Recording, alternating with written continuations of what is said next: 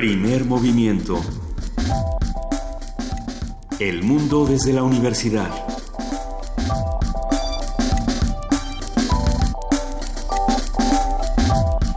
Muy buenos días, son las 7 de la mañana con 4 minutos de ese miércoles 28 de septiembre ya. Estamos aquí en Radio UNAM arrancando primer movimiento. Mi compañera Luisa Iglesias está en camino. Ah, hay mucho, mucho, mucho tráfico. Está lloviendo. El periférico es una suerte de, río terrible. Ah, no debe tardar, así que estará aquí con nosotros en unos segundos.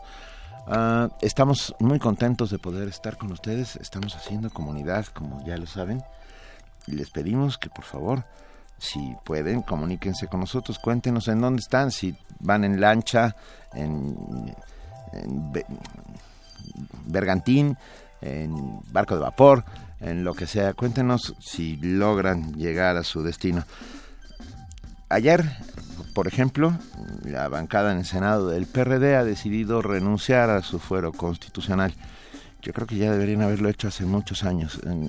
Es un golpe de efecto estamos convencidos, y aquí se ha hablado muchísimo acerca del fuero, como es una figura que perdió su valor en todo lo que significa. Servía para proteger a aquellos que representaban a, todos los habitantes de la nación, pero hoy ya de verdad es una figura que se ha perdido y que solo ha servido para aumentar de muchas maneras la impunidad.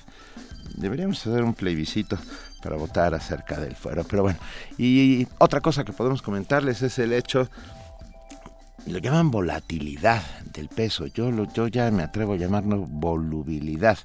Ayer baja, después de haber subido estrepitosamente, haber llegado casi a los 20 pesos, ayer baja casi 50 centavos y el argumento de los mercados financieros, o por lo menos de algunos analistas de los mercados financieros, tiene que ver con, con el debate que aparentemente gana Hillary Clinton. Pues ojalá que gane todo, porque si sigue así, la cosa está del cocol. Escríbanos, estamos en arroba PMovimiento, tenemos un teléfono 5536-4339 y en Facebook también estamos como primer momento. Ya están empezando los amigos, los que hacen comunidad. Gaby, por ejemplo, dice, trajinera, Benito, trajinera, atoradísimo en el río de carros y aguas. Saludos, pues saludos, querida. Esperemos poder acompañarte durante este trayecto y les pedimos a todos que lo tomen con mucha calma. Es el momento en que suceden accidentes y no queremos que, que les pase nada a nadie. Les cuento qué tenemos hoy en lo que llega mi querida Luisa Iglesias. Miércoles de lectura, Selva Almada y sus formas de narrar. Una conversación con la escritora Selva Almada, nacida en Entre Ríos, Argentina. Su libro más reciente es El desapego es una manera de querernos, literatura Random House. Ya verán, va a estar aquí con nosotros Selva Almada eh, y es de verdad una verdadera y maravillosa sorpresa. En la Dirección General de Danza, estará presente con Gabriel Cruz, su jefe de programación, que habla sobre el tercer encuentro estudiantil de folclore, tradición e identidad. Posteriormente tendremos la participación de la Dirección General de Artes Visuales y del Museo Universitario de Arte Contemporánea, el MOAC. Ignacio Pla, jefe de proyectos públicos, habla sobre muelle de prácticas, museos, territorios y diálogos posibles. Presencia del Instituto Innoitim en México y presentación del libro Aquellos niños del exilio, cotidianidades entre el Cono Sur y México en nuestra nota nacional un tema francamente terrible. Haitianos en Tijuana. Eh, hay una diáspora de haitianos que han llegado hasta Tijuana para intentar cruzar hacia los Estados Unidos y se han convertido ya en parte del paisaje tijuanense. Estamos hablando de miles de, eh, de, de haitianos que están intentando migrar y que han llegado hasta ahí y ahí se encuentran de alguna manera varados tendremos el siempre atinado comentario del doctor Jorge Bustamante Fernández, fundador y profesor investigador del Departamento de Estudios Sociales del Colegio de la Frontera Norte. En nuestra nota internacional, que ya nos lo pedían por ahí, Itza Naomi, servida querida, un bebé y tres progenitores. La combinación de materiales genéticos, un caso francamente asombroso que gracias a la ciencia hoy es posible y que ha sucedido eh,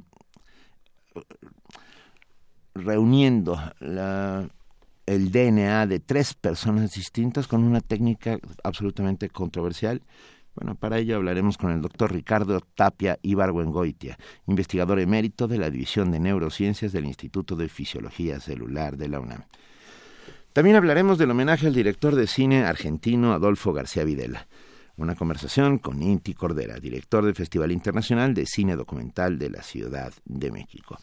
La poesía necesaria hoy le toca a Luisa Iglesias, que tendrá tiempo en el camino mientras viene remando por el segundo piso del periférico en pensar qué, qué va a leernos esta mañana.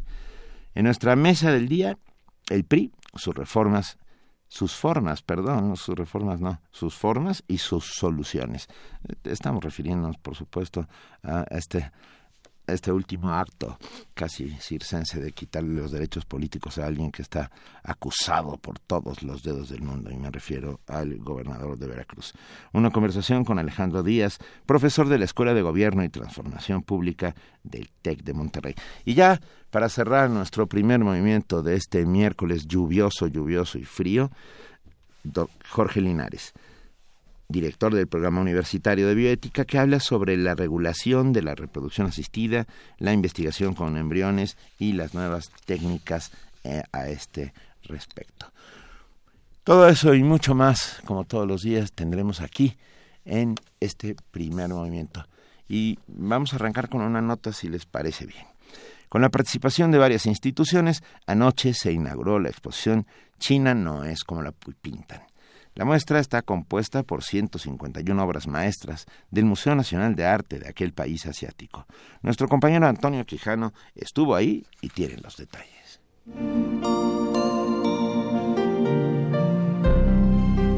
La exposición Obras Maestras del Museo Nacional de Arte de China fue inaugurada anoche en el antiguo Colegio de San Ildefonso a nombre del rector Enrique Graue, la doctora María Teresa Uriarte, coordinadora de difusión cultural, señaló que esta muestra consolida las relaciones entre México y la nación asiática. El antiguo Colegio de San Ildefonso se congratula en recibir la muestra Obras Maestras del Museo Nacional de Arte de China y muestra la gran diversidad cultural china que hizo eclosión en el siglo VII y que se fue renovando bajo las condiciones sociopolíticas de cada dinastía hasta las reformas estructurales recientes. El encuentro con el arte antiguo, moderno y contemporáneo chino devela espontaneidad, fidelidad a tradiciones remotas, sutileza y sofisticación en un contexto propio. Su apreciación amerita una mirada abierta y atenta a los impactos y transformaciones que el desarrollo económico y la globalización generan. El maestro Saúl Juárez Vega, en representación de la Secretaría de Cultura del Gobierno Federal, dijo que esta muestra nos brinda un acercamiento al arte chino. La muestra está conformada por 151 obras de arte tradicional y contemporáneo, entre aguadas en tinta y color, óleos, grabados, esculturas, piezas de arte mixtas y de arte popular, marionetas del teatro de sombras de la dinastía Qing, pintadas sobre cuero y que todavía se siguen produciendo por comunidades de artesanos. Están aquí representadas la creatividad moderna y la contemporánea con la que este país se muestra al mundo, así como el profundo respeto que tienen sus creadores por su tradición. Chiu Chi, embajador de la República Popular China en México, destacó que las relaciones entre ambos países pasan por el mejor momento de su historia. El diplomático celebró que esta muestra se presente en el antiguo Colegio de San Ildefonso y anunció que en el 2017, como parte del 45 aniversario del establecimiento de relaciones entre China y México, se prepara un gran programa de actividades. Lo vamos a celebrar en grande con el Año de la Cultura China en México, entre otras actividades culturales, lo cual ofrece una oportunidad inigualable para profundizar nuestro intercambio y cooperación en las distintas áreas con especial énfasis en el estrechamiento de los lazos culturales obras maestras del Museo de Arte de China se podrá visitar a partir de hoy y hasta el 19 de febrero del próximo año. Su primera actividad iniciará este miércoles a las 11 horas con el coloquio China en el espejo de Occidente para Radio UNAM Antonio Quijano.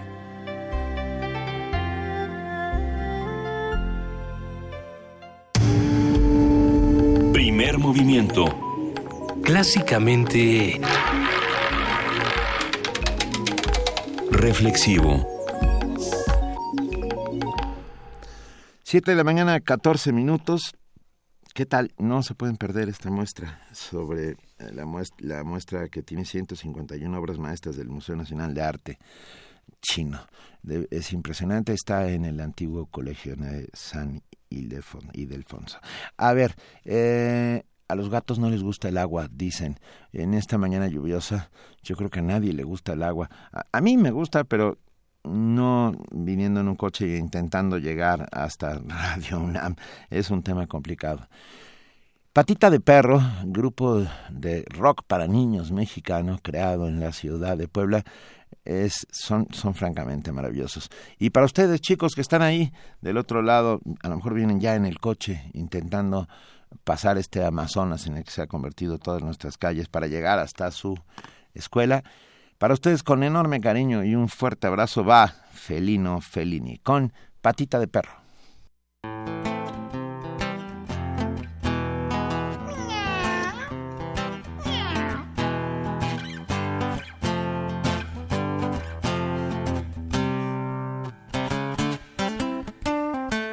Esta es una historia de amor divino, de un amor gatuno, de un amor felino, de un bicho italiano y una menina mexicana. Miau.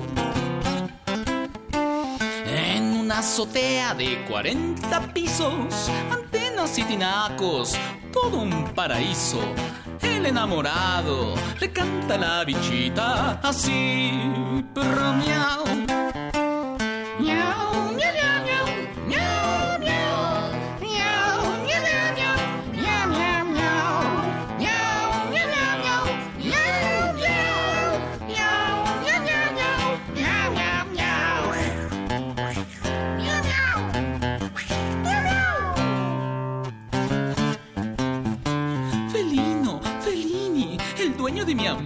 Es un gatito elegante, fino, músico y actor. Es todo un artista, muy vanguardista. Miau. Dopo questa sera io voglio abitare nella primavera del tuo cuore. Menina messicana, io muoro per tu amore. Miau, brr, miau. Vamos muchachos. Miau, miau, miau. Miau, miau, miau,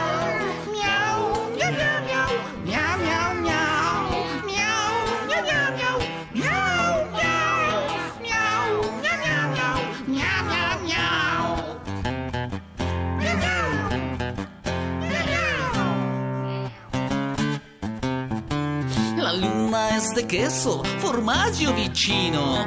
Tu mi hai detto presto, es queso de chifilo. Si hay queso hay ratones, vámonos a vivir allá. Perra miau. Miau. Miau. Miau. Miau. Búscanos en redes sociales, en Facebook como Primer Movimiento UNAM y en Twitter como P Movimiento o escríbenos un correo a primermovimientounam@gmail.com. Hagamos comunidad. 7 de la mañana, 18 minutos. Le mandamos un mensaje a Enrique que viene conduciendo el taxi en el que viene nuestra querida compañera Luisa Iglesias porque nos mandó un mensaje Luisa diciendo, le está pisando y ya vamos para allá. pisen con calma, quiero decir, no, no queremos ningún, ningún accidente. Por lo pronto, ¿quieren ir al Autocinema Coyote? Sede Insurgentes, tenemos cinco boletos para la función de Salvando al Soldado Ryan para este viernes 30 de septiembre a las 8 de la noche. Es muy fácil, hay que escribir su nombre más hashtag Soldado Ryan y etiquetar al Autocinema Coyote arroba autocinema coyote en nuestro muro, en nuestro muro de Facebook. Y se pueden ir a ver el autocinema salvando al soldado Ryan. Por lo pronto también tenemos una postal sonora, es así, me está... tenemos una marcha, una marcha no, tenemos una postal sonora creada, creada por nuestro radioescucha, amigo, y colaborador, René Hostos, que está ahí todos los días haciendo comunidad con nosotros y está hecha esta postal sonora en la marcha por los dos años terribles dos años que han pasado desde los acontecimientos en Iguala. Marcha por Ayotzinapa de nuestro amigo René Hostos. ¡Uno, dos, tres, cuatro, cinco, seis, siete, ocho, nueve, diez, once, doce, trece, catorce, quince, dieciséis, diecisiete, dieciocho, diecinueve, veinte, veintiuno, veintidós, veintitrés, veinticuatro, veinticinco, veintiséis, veintisiete, veintiocho, veintinueve, treinta, treinta y uno, treinta y dos, treinta y tres, treinta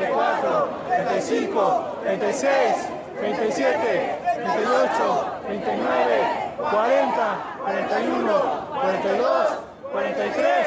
¡Justicia! ¡Que se escuche! ¡Viva los! ¡Porque viva se los llevaron! ¡Viva los queremos! ¡Ayúdate, vive! ¡La lucha sigue! ¡Ayúdate, vive! ¡La lucha sigue! Primer movimiento. Clásicamente diverso. Siete de la mañana, 20 minutos. Estamos organizándonos. Tampoco ha podido llegar nuestra invitada. Ella viene remando desde otro lado. Al final todos nos acabamos encontrando en este meandro, en esta suerte de pequeña bahía que es Radio UNAM y en la cual estaremos con mucho gusto tres horas durante la mañana compartiendo con ustedes, haciendo comunidad. Vamos a escuchar otra canción, si les parece bien. Está un poco para, para animarnos en lo que en lo que el tránsito sigue por ahí. La balanguera con la espectacular María del Mar eh, Bonet, ya verán.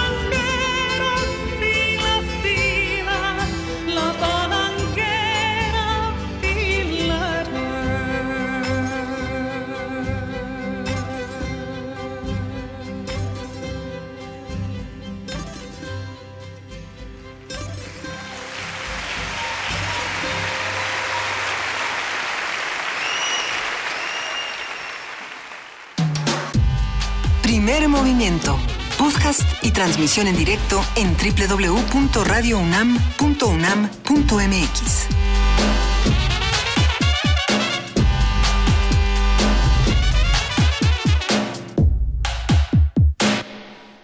¿Y qué les parece si, aprovechando que están varados en los transportes públicos, en los coches, que están debajo de la cornisa esperando a que deje de llover, aprovechan y nos mandan una postal sonora? Para nosotros sería sería muy muy importante saber dónde están ya. Se comunicaron un par un par de amigos. Edgar Larios dice en la zona de Prepa 5 ya no llueve, pero el tránsito va lento. Calma, mucha mucha calma. Y Jorge Luis Corona dice, buen día, pasando lista, en dirección al trabajo con mi esposa Maribel de la Cruz. Pues un abrazo a ellos dos y también a Edgar. De verdad, insisto, tómenselo con mucha, mucha calma. Por lo pronto, ya llegó mi queridísima Luisa Iglesias. Respira, no pasa nada. Tenemos, tenemos...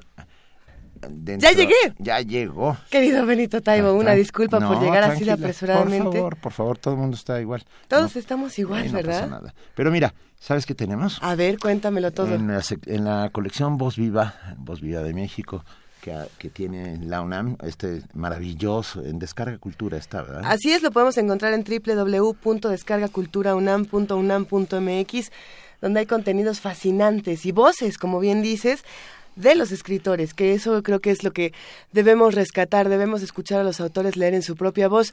De hecho, en este caso vamos a escuchar a Carlos Fuentes con la región más transparente, qué maravilla. Y te- bueno, será obviamente un fragmento de la región más transparente. Ah, ¿no La- es todo en lo que la No, gente no llega con esta lluvia? No es todo, Me hubiera dado tiempo, hasta en la tarde.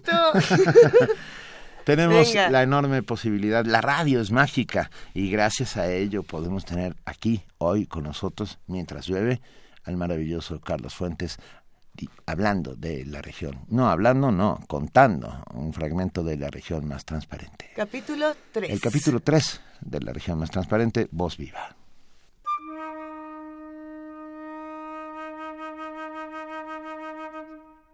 Viajero, has llegado a La región más transparente. novela de 1958 en voz viva de su autor.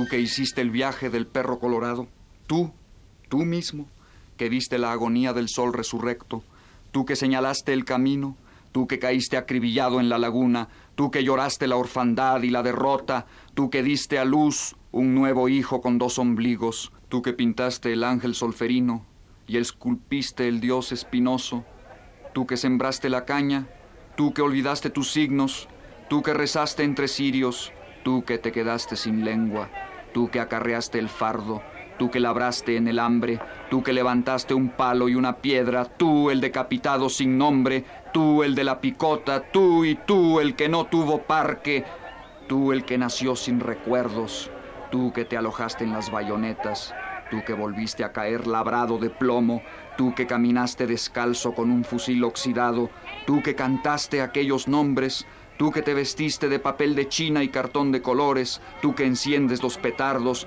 tú que vendes los billetes y las aguas frescas, tú que voceas los periódicos y duermes en el suelo, tú que te pones hojas de tila en las sienes, tú que te amarras a la frente el fardo, tú que gritas los pescados y las legumbres, tú que arrastras los pies en el cabaret y corres por las calles con la boca abierta a ver si te cae una palabra, tú que corres lejos a cruzar el río granizado de plomo y a arrancar las naranjas vecinas. Tú, tú, Tameme, que no supiste ni cuándo, que sientes a los hijos salir chupados y negros, que buscas qué comer, que duermes en los portales, que viajas de mosca en los camiones, que no sabes hablar del dolor.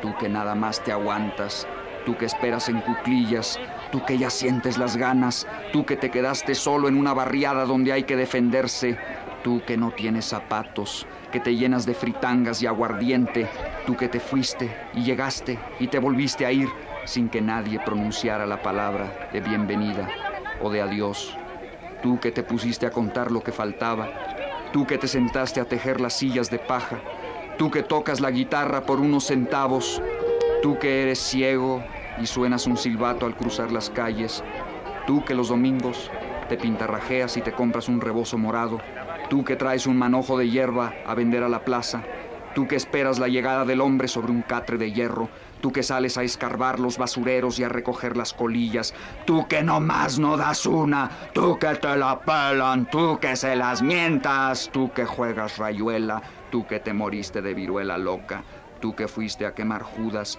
tú que te quedaste a rezarle a la Virgen, tú que te dejaste apachurrar por un tranvía, tú que te diste de cates en la esquina, tú que ya no amaneciste, tú que estiraste la pata, tú que fuiste a empeñar tu mesa, tú que colocas los ladrillos y truenas cohetes el día de la Santa Cruz, tú que te vas de rodillas a la basílica.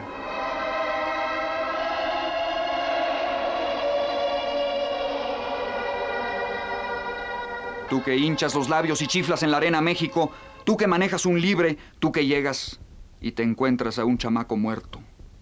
Tú que comes chicharrón y garnachas, tamarindo y mamey magullado, sopes y frijoles refritos, quesadillas de flor y gusanos de maguey, carnitas y pozole, ponches de granada y mangos de Manila, sandías ennegrecidas, salsa de pipián y cajeta quemada, pulque curado y chilaquiles, chirimoya y guanábana, dulces fríos de cristal y jamoncillo tricolor, Tú que te pones un overol azul y un sombrero de petate y una camisola de rayas y medias caladas y calzón de manta y un chal de estambre y cinturones con hebilla de plata y anillos con la piedra del sol y aguamarinas rosa y chamarras de mezclilla y tú que no te rajas.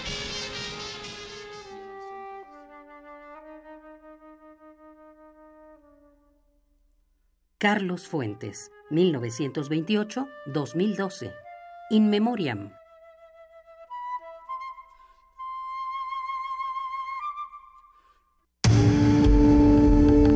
Primer movimiento. Clásicamente... Reflexivo. 7 de la mañana con 33 minutos. Ca- Cada vez que, que Luisa llegue tarde, Benito, vamos a jugar el siguiente juego. Si Luisa llega tarde por culpa de la lluvia, vamos a regalar boletos. ¿Te parece bien? De ¿Está- acuerdo. ¿Estás de acuerdo? De acuerdo. A ver, el Instituto Politécnico Nacional, a través de la Dirección de Difusión y Fomento a la Cultura, Fomento a la Cultura, nos está invitando al concierto Convergencias Creativas con el grupo Desconecte.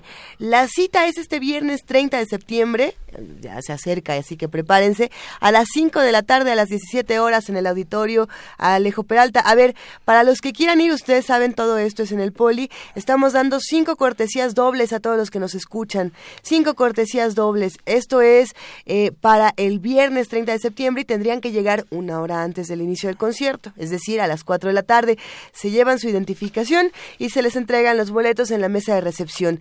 Lo único que tienen que hacer es llamarnos al 55 36 364339 y decir que quieren boletos porque Luisa llegó tarde. Y ya con eso se llevan sus boletos para la banda Desconecte. Es que además está escrito muy padre porque es como de, como el de los, Desconecte. Pero bueno, vámonos ahora sí a nuestra mesa de la mañana.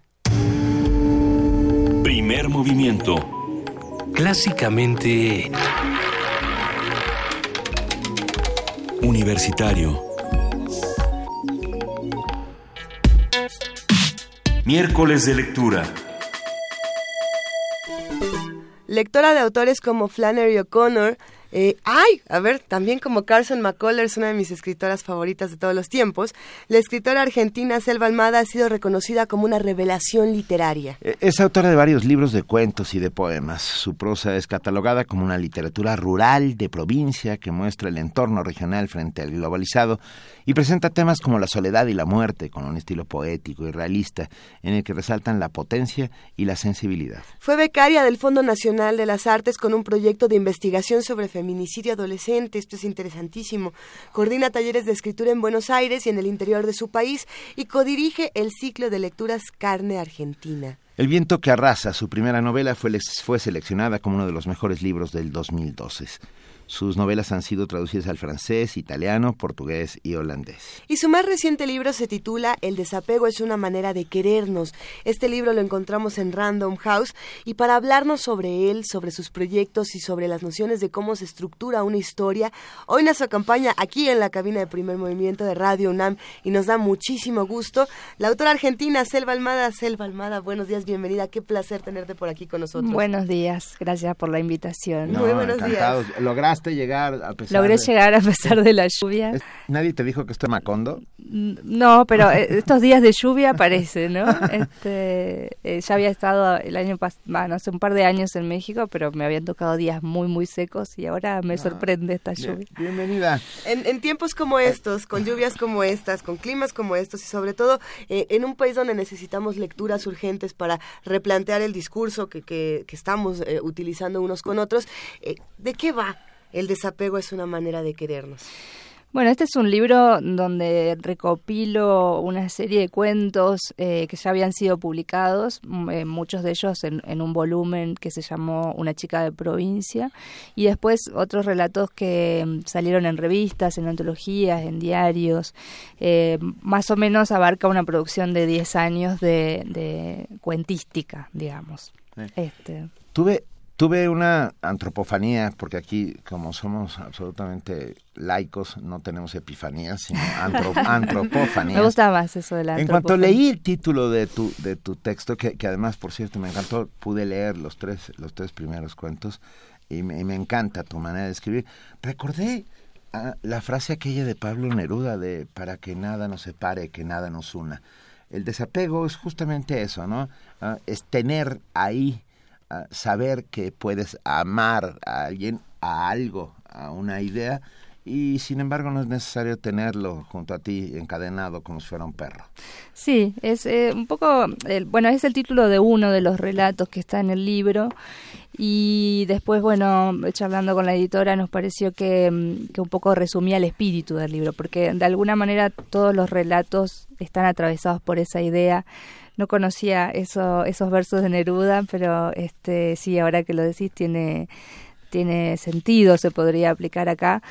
Em, porque, bueno, básicamente lo- los ejes que atraviesan son esos, ¿no? El amor, el desamor, la, la, la cercanía, la distancia, estas cosas que mm, hay, hay mucho de las relaciones familiares en los relatos. eh, Claro. y bueno, y, y esta cosa en las familias que a veces separa, que a veces junta, eh, que aleja, que acerca, ¿no? Como siempre esas este, oposiciones de alguna manera o arcos, ¿no? En, en los que van y vienen los afectos familiares. ¿Y, y qué pasa, y, y te lo pregunto con toda la sinceridad, cuando escribimos cuento y no encontramos un espacio para publicarlo? Y, y lo pregunto porque ahora- últimamente los editores buscan mucho más novela, dicen, a ver, lo, lo que más se vende es la novela y es lo que vamos a publicar en todas y cada una de las editoriales. Y de pronto el cuento necesita defensores urgentes que digan, no, este es un género importante porque solamente en este tipo de estructuras donde yo puedo contar este tipo de historias. Eh, ¿qué, qué hacemos con el cuento? ¿Cómo, cómo lo cuidamos?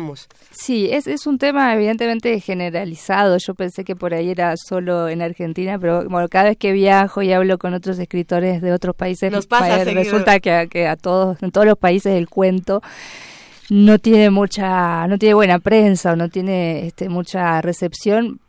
Yo creo que eh, con los editores, porque después los lectores, a mí, por ejemplo, yo soy una lectora de, de cuentos o, de formas breves. La- las novelas, este, esas- esos novelones me, cuestan mucho eh, ahora por falta de tiempo, por lo que sea. Necesito algo que me enganche que me tenga ahí atrapada en un periodo de tiempo que yo pueda este del que yo pueda disponer. Pero bueno en Argentina también es muy difícil publicar volúmenes de cuentos. En general eh, es algo que hacen las editoriales independientes. Pero bueno yo creo que digo esto es una por algo es una reedición de cuentos que ya habían sido el, el, el, el- el primer volumen que está acá incluido. Yo lo había editado en una editorial también muy chiquita. Eh, pero bueno, después vinieron las novelas y es como que una vez que tenés las novelas parecería que se habilita publicar el cuento. Eh, ahí, es que Este- es- eso suele pasar. ¿no? Sí, Que sí, sí, que tener es, novelas eh, publicadas para que te. Pero, la- tus pero no sé, bueno, eso es, es como algo que siempre eh, habla, no sé, es algo que siempre se habla en las entrevistas, en las mesas de las ferias de- del libro, eh, ¿no? ¿Qué pasa con el cuento? ¿Por qué la- las editoriales no publican cuentos? Bueno, es, es medio, yo la verdad es que todavía desconozco la respuesta, Sí. por ahí la tendrán los editores más que los escritores. Pero en Argentina es un género, bueno, hay una tradición cuentística muy, muy importante. Sí. Cierto. Y, y- y es un género que se sigue trabajando, que se sigue, en el que se sigue indagando y en el que hay muy buenos escritores nuevos. Este. ¿Te han dicho alguna vez que tienes nombre de personaje de cuento? Sí. Sí, sí, dice. Sí, sí. Exacto. Eh, escucha, no. No, a veces me preguntan si es un, mi nombre verdadero o si Y es un es seudónimo. nombre, ¿no? Es mi nombre, es mi Es nombre. Bueno, Selva es como, bueno, Entre Ríos, que también es un poco macondo, porque es poner una provincia así con los ríos, con los pájaros, la- ¿no? Como esta cosa medio tropical. Eh, en- bueno, es un nombre relativamente, como- no te digo que sea como María, pero en mi generación, por lo menos, creo que porque hay había una varias- telenovela o Ah, algo sí, así. Había varias, hay varias Había selvas. varias, este, en la escuela había otras compañeras que se llamaban Selva. Qué bonito. A ver, con, desde lo que pude leer, lamentablemente no, no logré, lo lograré hoy mismo, terminaré el libro porque además me está encantando y te lo digo de verdad. ¿Sabes qué encuentro? Esta, esta mirada penetrante que tienes hacia lo cotidiano. Ah, y gracias a esa mirada penetrante que tienes hacia lo cotidiano, lo cotidiano se convierte en extraordinario. Y esta es una facultad maravillosa que solamente alguien que maneja situaciones, personajes, momentos puede crear. Bueno, muchas gracias por la lectura. Este, sí, me, me, me gusta sobre todo escribir sobre situaciones muy pequeñas, muy cotidianas y bueno, y cómo eso después, ¿no? Como son como ondas expansivas que, que afectan la vida de los que están a la- alrededor, ¿no?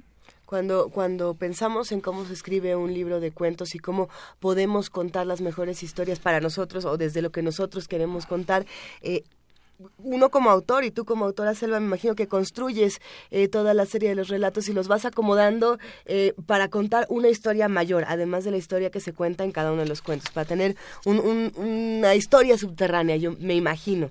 Eh, pero yo me pregunto qué pasa cuando tomamos muchos cuentos que vienen de otras publicaciones y los reunimos. Se cuenta una nueva historia y se cuenta un nuevo libro. Eso me parece un Sí. ejercicio increíble. Sí, bueno, eso fue como la, la parte eh, más divertida de, Sí. de armar el, este volumen de cuentos, porque bueno, ya sabíamos que una buena parte del libro iba a estar ocupada por ese otro libro que estábamos reeditando, que es Una chica de provincia, que cuando yo lo armé tenía una idea clara de lo que quería, pero era bueno, era un volumen con ya una idea, un proyecto de escritura que era una serie de relatos autobiográficos.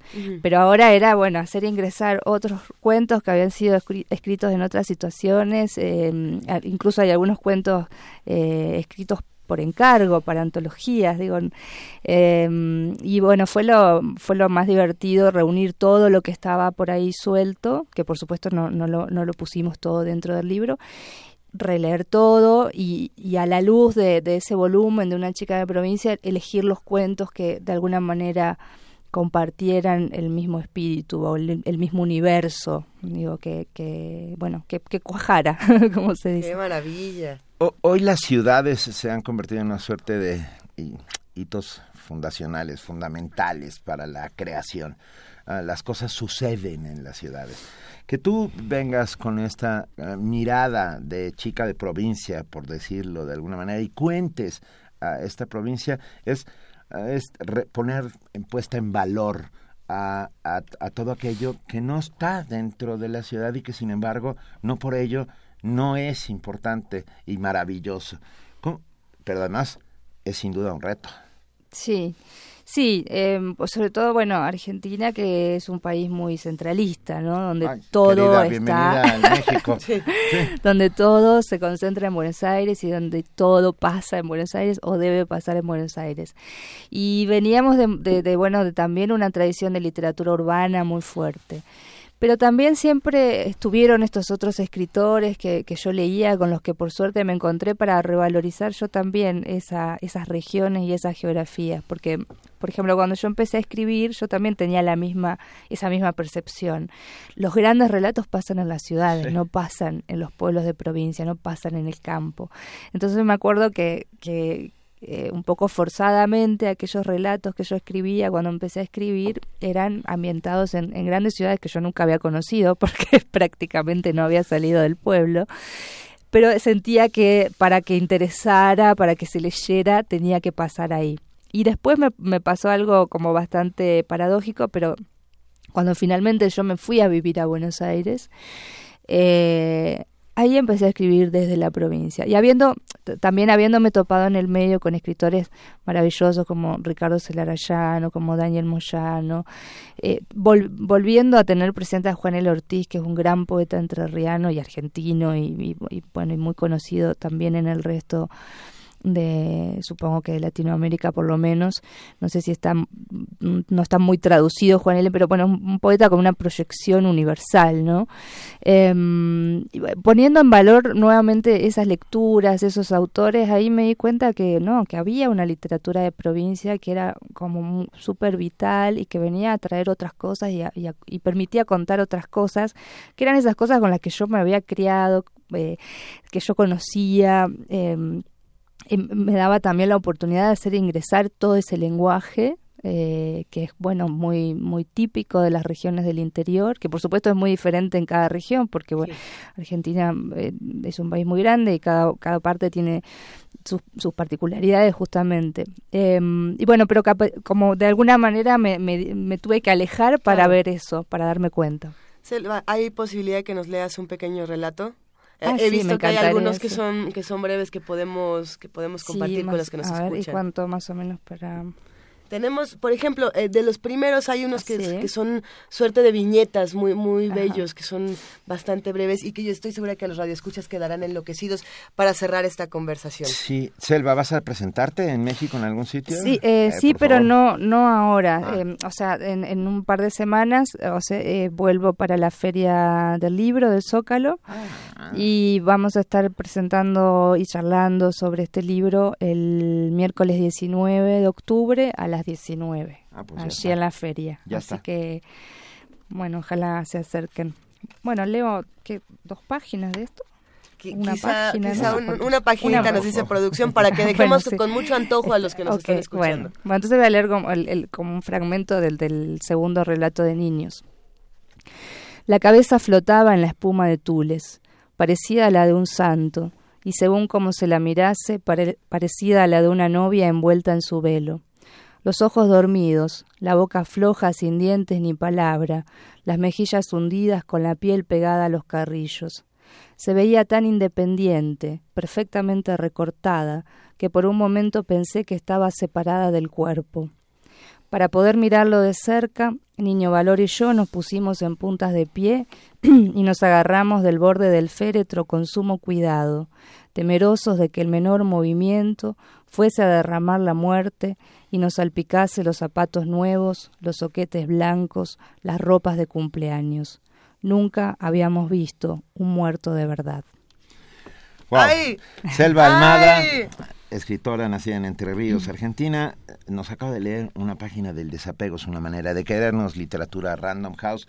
Tenemos tres libros para regalar, tres, tres libros para regalar, uno por Twitter, uno por Facebook y uno por teléfono al 55 36 43 39. Y serán para aquellos, si Selva, si estás de acuerdo, que nos digan de quién es la frase para que nada nos separe, que no nos una nada. Con Muy lo cual bien. comenzamos esta conversación. Me parece muy bien. Muchas gracias por acompañarnos, gracias, Gracias. por sortear este otro Entre Ríos que se ha convertido en nuestra ciudad. Es un inmenso privilegio tenerte con nosotros. Bueno, gracias. Un gusto hablar con ustedes. Y mucho, Estaremos contigo. mucho éxito. Ahora vamos a escuchar música para, después de esta lectura tan sabrosa que nos acaba de compartir Selva, vamos a escuchar Oblivion. Astor Piazzolla. Ay.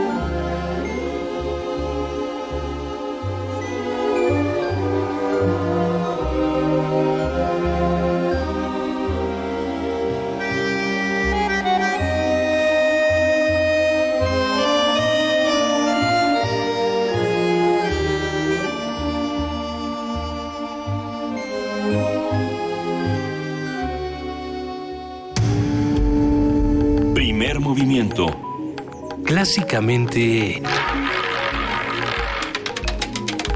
Incluyente. Estoy segura de que todos los que nos escuchan ah, eh, disfrutaron muchísimo el libro de Selva Sí. Almada. ¿Qué pasa, Benita? ¿Algo muy quieres decir? Sí, que se habrán dado cuenta que no está con nosotros Juana Inés de esa. Mañana está. Estamos así. Hoy fue ella a hacer una diligencia. Día, día de rotación. Ahí está, vamos haciendo días de rotación. Pero Así es. nuestra querida Juana Inés siempre está con nosotros. Eh, bueno. Pase lo que pase, ella Sí. está ahí. Le mandamos un grande, un grande beso y un grande abrazo. Va, grande beso y grande abrazo.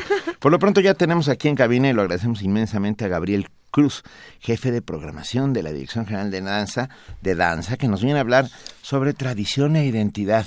Gabriel, bienvenido, querido. Hola, muy buenos días. Buenos muy días. buenos días. Qué gustazo en verte. esta querido lluviosa mañana. Gabriel. Lluviosa y desmañanada mañana para muchos de nosotros, querido Gabriel. Así es. Pero a ver, de pronto llegas a la mesa, nos pones estos bellísimos eh, eh, programas aquí y nos imaginamos que nos vamos a eh, encontrar precisamente con, con algo tremendo, este encuentro estudiantil que se ve que va a estar fenomenal. Es la tercera edición. En realidad, en tres años ha crecido fabulosamente, ha tenido una expectativa grandiosa.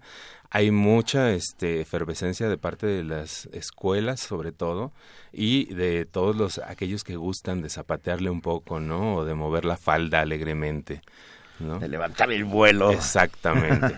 Entonces, este fin de semana, ¿Sí? ¿Cómo va a el viernes 30, el sábado 1 y domingo 2 de octubre, vamos a tener la celebración del tercer encuentro estudiantil de danza folclórica Sí. En el Centro Cultural Universitario. El viernes tenemos una inauguración a las siete y media en la sala Miguel Covarrubias. Este, y en este mismo día, a partir de las 2 de la tarde, ya comenzamos con las clases. Estas clases magistrales a las cuales vienen maestros del interior de la República, de diferentes Eso. estados, vienen eminencias como el maestro Samarripa, viene el maestro Rubio, que en esta oportunidad le haremos un homenaje, una entrega de un reconocimiento el día domingo. Viene gente como el maestro Acereto desde Yucatán, ¿no? Viene Carlos este, Moctezuma de Tamaulipas, de este, digo, vienen muchos maestros y además de darles este un gran banquete de danza folclórica, también hemos incluido algo este muy su generis que es la las clases de rumba africana en este encuentro, ¿no? ¿Dónde, Eh, cuándo, cómo son eh, las clases de rumba africana? Dentro del mismo encuentro del, Wow. del folclore mexicano tenemos a un maestro de Mozambique que nos va a dar una probadita de la rumba africana, ¿no? Es el Que maestro- también tiene pues la misma esencia del folclore. El maestro Mañana, ¿cómo? Mañanga como. Ajá, que, que viene desde Mozambique. a Lo que habrá, clase. sobre todo, son clases. Me parece, Sí, me parece es, muy es espectacular. una serie de clases, son 40 clases en estos tres días y es un mundo de gente eh, zapateándole, dándole duro a las polcas y los jarabes. ¡Qué bonito! Este, ajá, y bueno, todo es ahí en el Centro Cultural Universitario. Tenemos varios salones donde se llevarán a, a cabo simultáneamente muchas clases. Y son cinco funciones, ¿no? La de inauguración el viernes, Ajá. el sábado tendremos dos y el domingo tendremos otras dos funciones. Todas son de entrada libre. Yo, yo me pregunto, querido Gabriel, a ver, eh, si yo no sé nada de rumba africana, pero quiero entrar a la clase, eh, ¿tengo que Bienvenida. inscribirme? ¿Se puede? ¿No hay problema que, que mi, mi ritmo sea este peor que el de cualquier No otra hay cosa? ningún problema, es este realmente muy primigenio, el maestro es espectacular y lo vas a disfrutar muchísimo.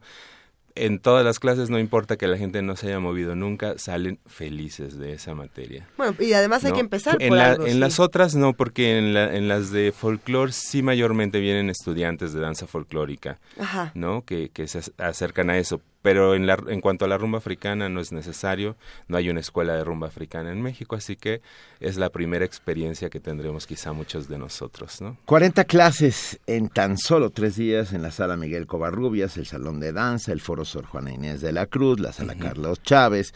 Eh, está, muy impresionante. Ajá. De verdad está muy impresionante. Eh, O sea, ves el programa y dices, sí, sí te recorres de norte a sur el país. Por supuesto. De vamos Nuevo León a Yucatán. Exacto. Sí, sí, sí. Y la entrada es libre y la el entrada es libre. cupo limitado, pero el también... cupo es limitado a las clases, dado que este, pues los salones no son gigantescos. Sí, cierto. Eh, tenemos ya agotados completamente la- las listas de inscripción. Ah. las, Ok, este, eso es bueno saberlo. las sí. clases también son gratuitas, está completamente agotado. Sin embargo, siempre, y nos pasó desde el primer encuentro, hay como lista de espera. Entonces, la- hay mucha gente que llega, que ya no alcanzó lugar en, en alguna de las inscripciones, pero puede llegar ese día a la mesa de registro y si por alguna razón alguien no este, acudiese, entran en, en- con los que están en lista de espera. Tenemos Precisamente, la- sí. una página donde, donde saber exactamente todas las clases, todos Todo, los días. toda la programación está publicada en nuestra página de danza que es www.danza.unam.mx. Ahí pueden encontrar los horarios exactos. Y en la página podemos encontrar quizá también alguna suerte de memoria de lo que ha ocurrido en encuentros anteriores, porque eh, aquí nosotros tenemos un buen recuerdo de lo que ha pasado, de cómo les ha ido eh, de manera fenomenal, han, han tenido un exitazo tremendo. Sí, por supuesto, ¿eh? hay videos y hay este también parte de, de notas que se han publicado respecto de, de este evento. Entonces en la página se pueden encontrar cosas sobre él, ¿no? Y pueden encontrar más información sobre los maestros que van a dar las, las clases magistrales. Será, será un placer darnos una vuelta por allá, estar en todos los, los eventos y tratar de meternos al mayor número de clases posibles, pero sí, de nuevo aclarar que las clases, el cupo está agotado, hay que ir y tratar y de... lista de espera. tratar de entrar, pero si no se puede, darnos una vuelta por el Centro Cultural Universitario. Y darnos la oportunidad también de acudir a las funciones. Son entrada libre, hay que llegar un poquito antes y pedir una, una contraseña que estarán disponibles en la entrada de la sala Miguel Covarrubias. Excelente, Eh, con esa contraseña entramos, es completamente gratuito y tenemos cinco funciones para todo el público. Nos Se dará van a mucho divertir. gusto. Gabriel, querido, muchas gracias. Muchísimas gracias, por a estar aquí esta mañana, por lanzarte hasta acá, como, como en el ballenero, en el Pequod de Moby Dick, para llegar hasta aquí. Pues démosle duro a la tradición y la identidad de este país. Venga. Digo, cerremos el mes de la patria con broche de oro. Me- ¿no? Muy bien. A ver, Jorge Martínez nos escribe y dice, eso, oír que las grandes obras tienen que estar ambientadas en las ciudades, cuando para muchos Martín Fierro es básico, básico, estamos de acuerdo, pero no dijimos eso, que las grandes obras tienen que estar ambientadas en las, en las ciudades. Cien años de soledad no está ambientada en una ciudad, Y por lo ejemplo. mismo, lo mismo se puede decir tanto de la literatura como se puede decir de la danza, y eso es lo que estamos probando precisamente en el tercer encuentro estudiantil de danza folclórica UNAM del 30 de septiembre, del 30 de septiembre al 2 de octubre.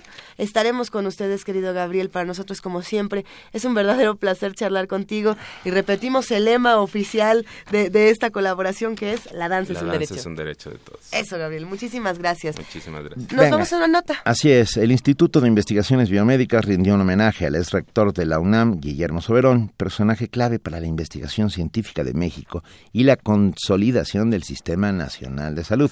Nuestra compañera Cindy Pérez Ramírez tiene la historia completa. Guillermo Soberón es un personaje clave para la investigación científica en la universidad y el país. Tomó posesión como rector de la UNAM en 1973 y durante ocho años al frente de la institución promovió la incorporación de una infraestructura como el Centro Cultural Universitario, espacio que reúne expresiones artísticas como la danza, la música, el teatro y el cine. En el marco del primer Consejo Consultivo de Ciencias, el Instituto de Investigaciones Biomédicas le rindió homenaje a quien fue su primer coordinador general. En el acto, el investigador emérito de la UNAM, Rafael Palacios de la Lama, habló de la aportación de Soberón a la ciencia. Propiciar colaboraciones donde las cualidades individuales se potencian para beneficio de otros ha sido otra de las grandes características de Guillermo Soberón. La confianza del doctor Soberón en jóvenes académicos y la inspiración que les ha brindado ha extendido su obra en diversos aspectos académicos de gran trascendencia. Repito, Guillermo Soberón, el gran inspirador. El académico universitario fue secretario de Salud y entonces enfrentó las emergencias originadas por el terremoto de 1985 y del estallido de la epidemia del SIDA. Al hacer uso de la palabra, Soberón se dijo conmovido con el homenaje. Los viejos vivimos de remembranzas y apapachos, tratando de controlar gritos de triunfalismo que, que realmente no es el caso, sino la satisfacción de que se hayan realizado unas cuantas cosas juntos, de que un día que me puse a intentar reconstruir más o menos gentes encumbradas, tuve yo la fortuna de que colaboráramos juntos y aproximadamente unos 75 llegaron a sitios destacados, pues que eso para mí constituía una gran riqueza. También las aportaciones del doctor Soberón permitieron a México consolidar un sistema nacional de salud. Para Radio UNAM, Cindy Pérez Ramírez.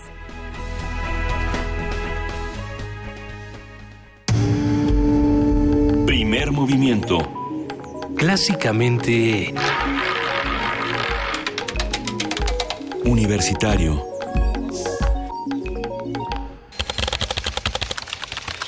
Corte informativo. La UNAM. Ocho estudiantes de la Facultad de Ingeniería y de la Facultad de Artes y Diseño de la UNAM realizaron un viaje a Silicon Valley, California, exploraron posibilidades de colaboración, intercambiaron experiencias y trabajaron durante 36 días para desarrollar tecnología propia relacionada con la inteligencia artificial. El Observatorio Astronómico Nacional en la Sierra de San Pedro Mártir, Baja California, a cargo de la UNAM, está en proceso de crecimiento. Actualmente hay cuatro telescopios especializados, pero se instalarán cinco más en lo que resta del año y 2017, lo que beneficiará el estudio de la bóveda celeste, informó Mauricio Reyes, jefe de ese espacio de investigación. Nacional. Luis Raúl González Pérez, presidente de la Comisión Nacional de los Derechos Humanos, se comprometió con los padres de los normalistas desaparecidos de Otzinapa a insistir al gobierno federal para que avancen las investigaciones, esto tras sostener una reunión privada.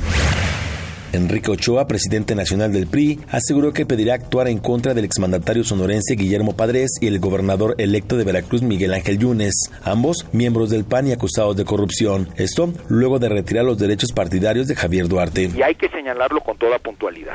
Acción Nacional tiene varios casos señalados de corrupción o de impunidad que tienen que aclararse, que han sido procesados en los medios de comunicación y que también en algunos casos han sido ya investigados por distintas instituciones, tanto estatales como federales. Ernesto Rufo, integrante de la Comisión Anticorrupción del PAN, informó que el exgobernador de Sonora, Guillermo Padres, compareció ante el organismo por los señalamientos en su contra por actos de corrupción. El Servicio Meteorológico Nacional advirtió que están en desarrollo tres sistemas hidrometeorológicos. En el Golfo de México y en el Océano Pacífico hay un evento con potencial de volverse ciclón. Además, se registra otro fenómeno que impulsa el Frente Frío número 2. Economía y finanzas. México subió seis lugares en el índice de competitividad global 2016-2017 del Foro Económico Mundial, al pasar del sitio 57 al 51 de un total de 138 países, con lo cual se ubica entre las tres economías latinoamericanas más competitivas.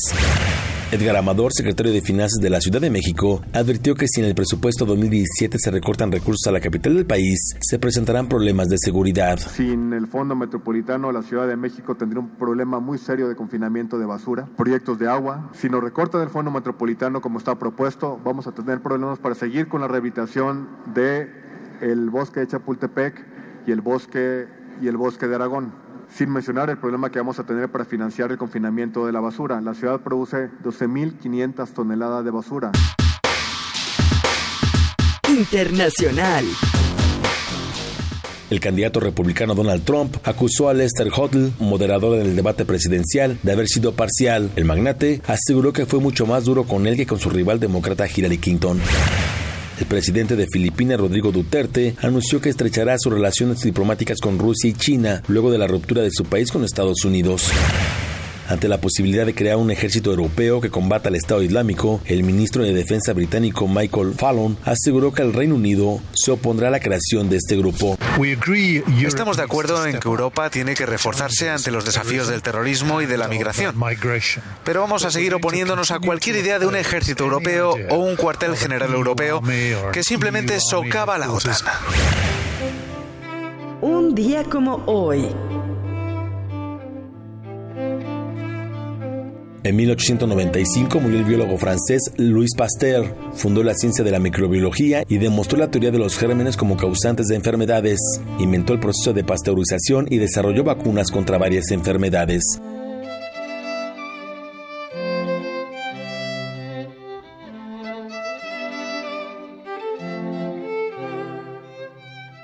Hasta aquí el corte, no habrá más información.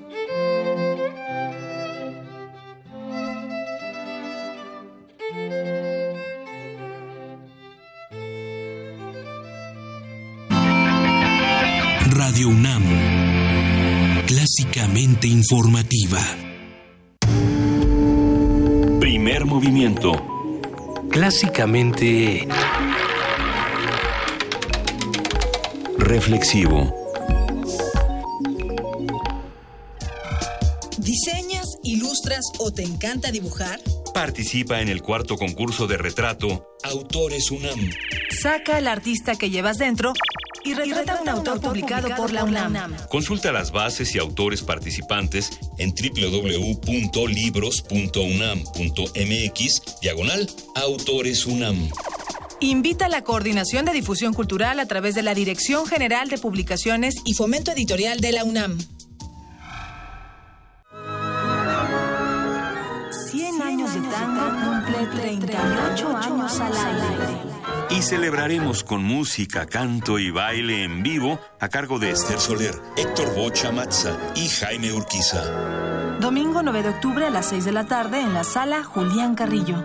Informes y boletos al 04455 2330 3406 o al correo granmilonga arroba gmail.com. El cupo es limitado. Ven y vive la pasión del tango en Radio UNAM. Habla Andrés Manuel López Obrador, presidente nacional de Morena. Se pasan, usan dinero para comprar lealtades y engañan, compran votos, trafican con la pobreza de la gente. Y por eso pueden postular a una vaca o a un burro y gana la vaca o gana el burro. Y son lo mismo, fulanos y menganos, puercos y cochinos, cerdos y marranos. Pero pronto, muy pronto, habrá una rebelión en la granja, pacífica, y se acabará con la corrupción y la violencia. Tendremos producción, trabajo y bienestar para todos. Morena es la esperanza de México. Raíces, lenguas hermanas, un continente.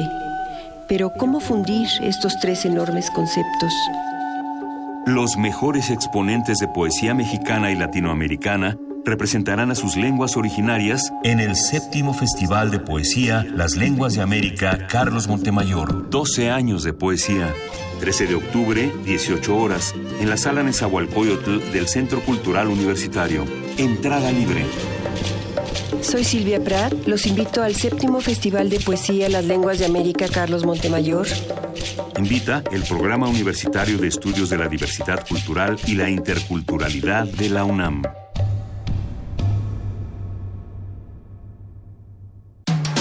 Búscanos en redes sociales, en Facebook como Primer Movimiento UNAM y en Twitter como P Movimiento o escríbenos un correo a primermovimientounam@gmail.com. Hagamos comunidad. Rápidamente se fueron los tres libros de Selva, precisamente estos libros de Selva Almada que esperemos que hayan disfrutado. Y tanto. tuvimos una respuesta espectacular, ¿eh? Sí, sí, pero es que qué tal esa lectura maravillosa. Bueno, a ver, eh, Sadi Isabel de la Rosa Cruz, Oliver Lavalle y Salomón Brian García son los que se llevan estos libros esta mañana y los invitamos a que se acerquen a, los- a las ediciones de Random House que últimamente nos han traído unos regalos fenomenales. Un gran abrazo a todos los que se encuentran por allá. Javier Cervantes dice, y en la rotación al BAT, Benito y Luisa, saludos a todos, te mandamos un abrazo, Javier. ¿Qué somos? Pitcher, catcher, este, Somos bateador emergente. Puro cuarto BAT aquí. Eso, como tiene que ser. Eh, y como tiene que ser, todas, los, todas las semanas platicamos con nuestros amigos de la Dirección General de Artes Visuales y del Museo Universitario de Arte Contemporáneo, el MUAC. Esta mañana, como cada semana, vamos a hablar con Ignacio Pla, jefe de proyectos públicos. Ignacio, ¿estás ahí? Luisa, buenos días, Benito, ¿cómo andan? Qué Bien, gustazo estamos muy escucharte. contentos. Sí, aquí también hablando con ustedes, muy emocionados por varias actividades que tenemos el día de hoy y, y toda la semana y el mes. Pero bueno, les cuento que hoy tenemos una presentación en- de un libro que se llama Aquellos niños del exilio, alrededor de la exposición eh, de el Museo de la Solidaridad de Sal- Salvador Allende.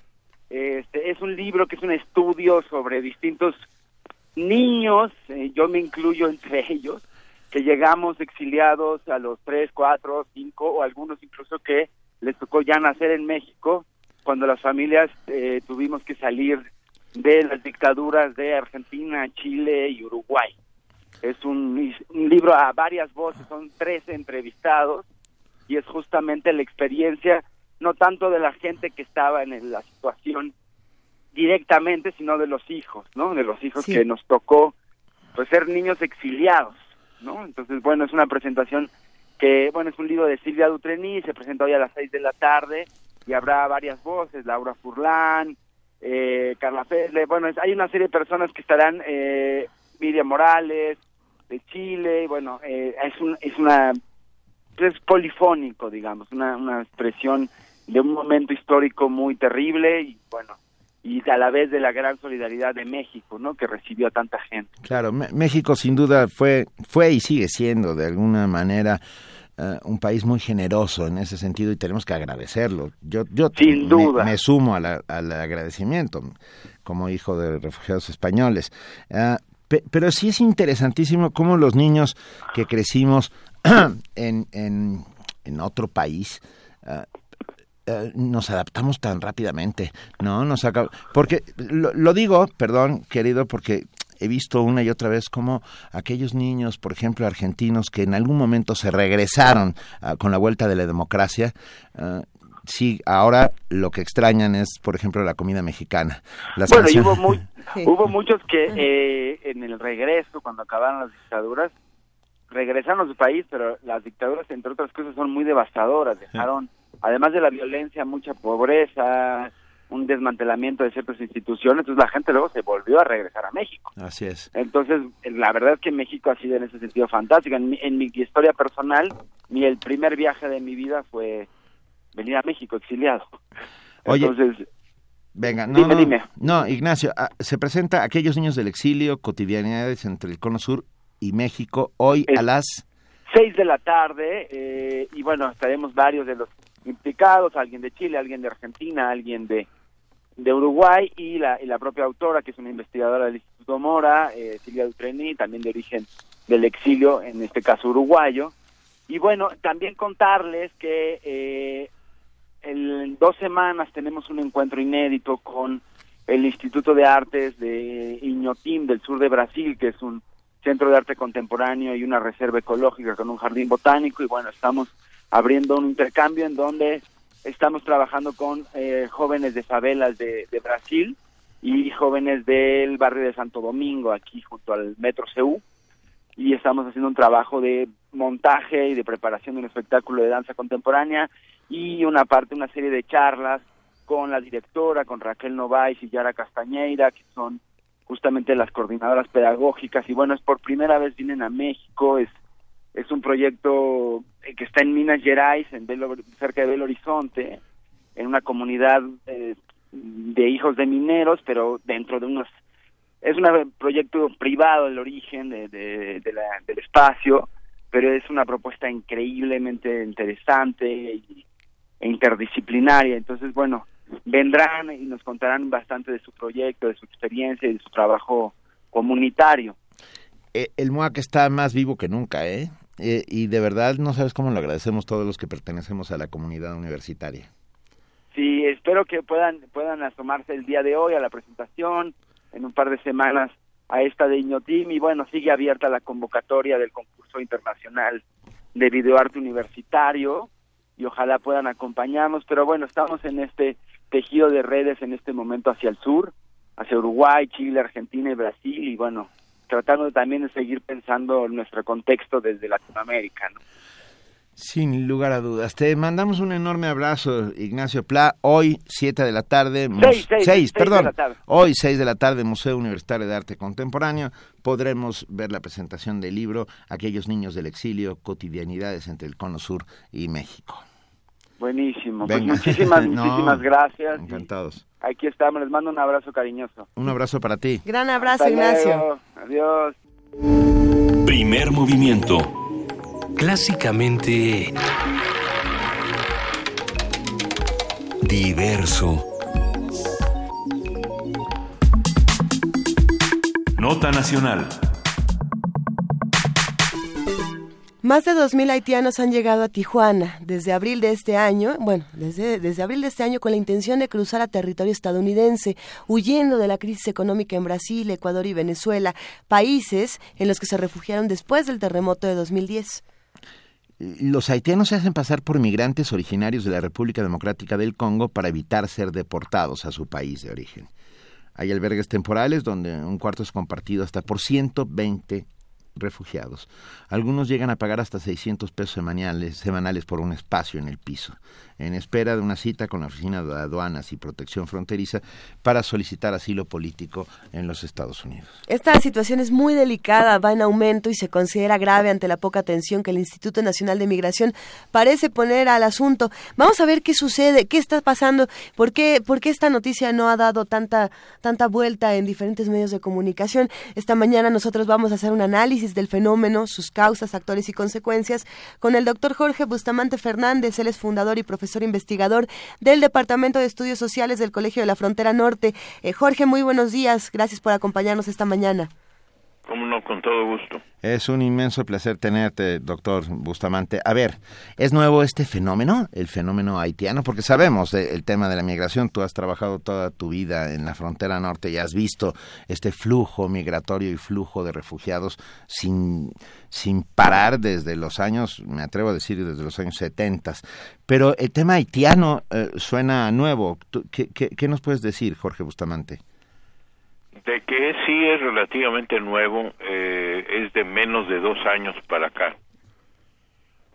En estos últimos dos años, ¿qué, ¿qué, es lo que ha ocurrido y qué es lo que podemos analizar de este fenómeno? ¿Por qué, por qué está ocurriendo?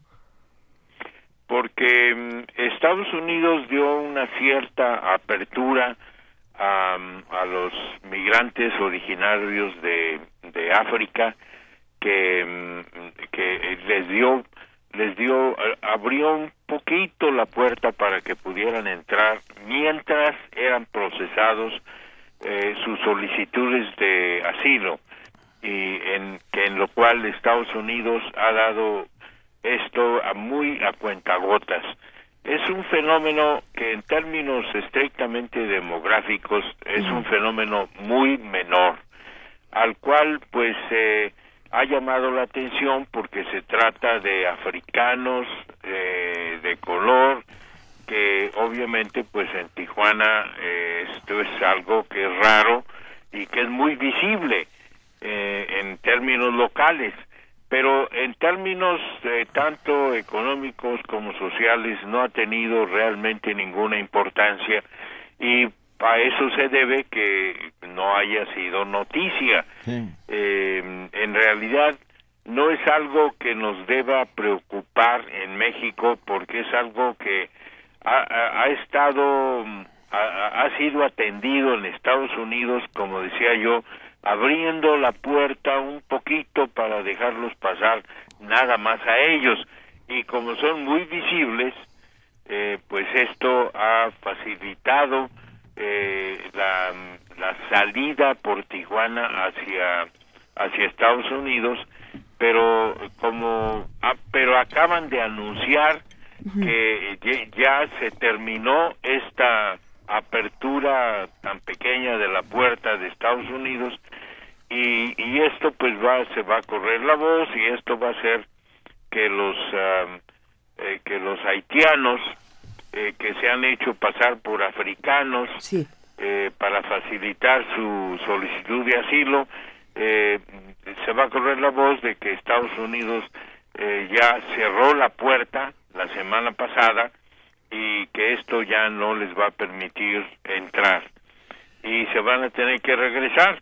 Eh, esto pues algo es algo que debe ser facilitado por el gobierno de México. Sí, pero regresar a dónde, Jorge Bustamante, porque muchos muchos de ellos ya no venían de Haití.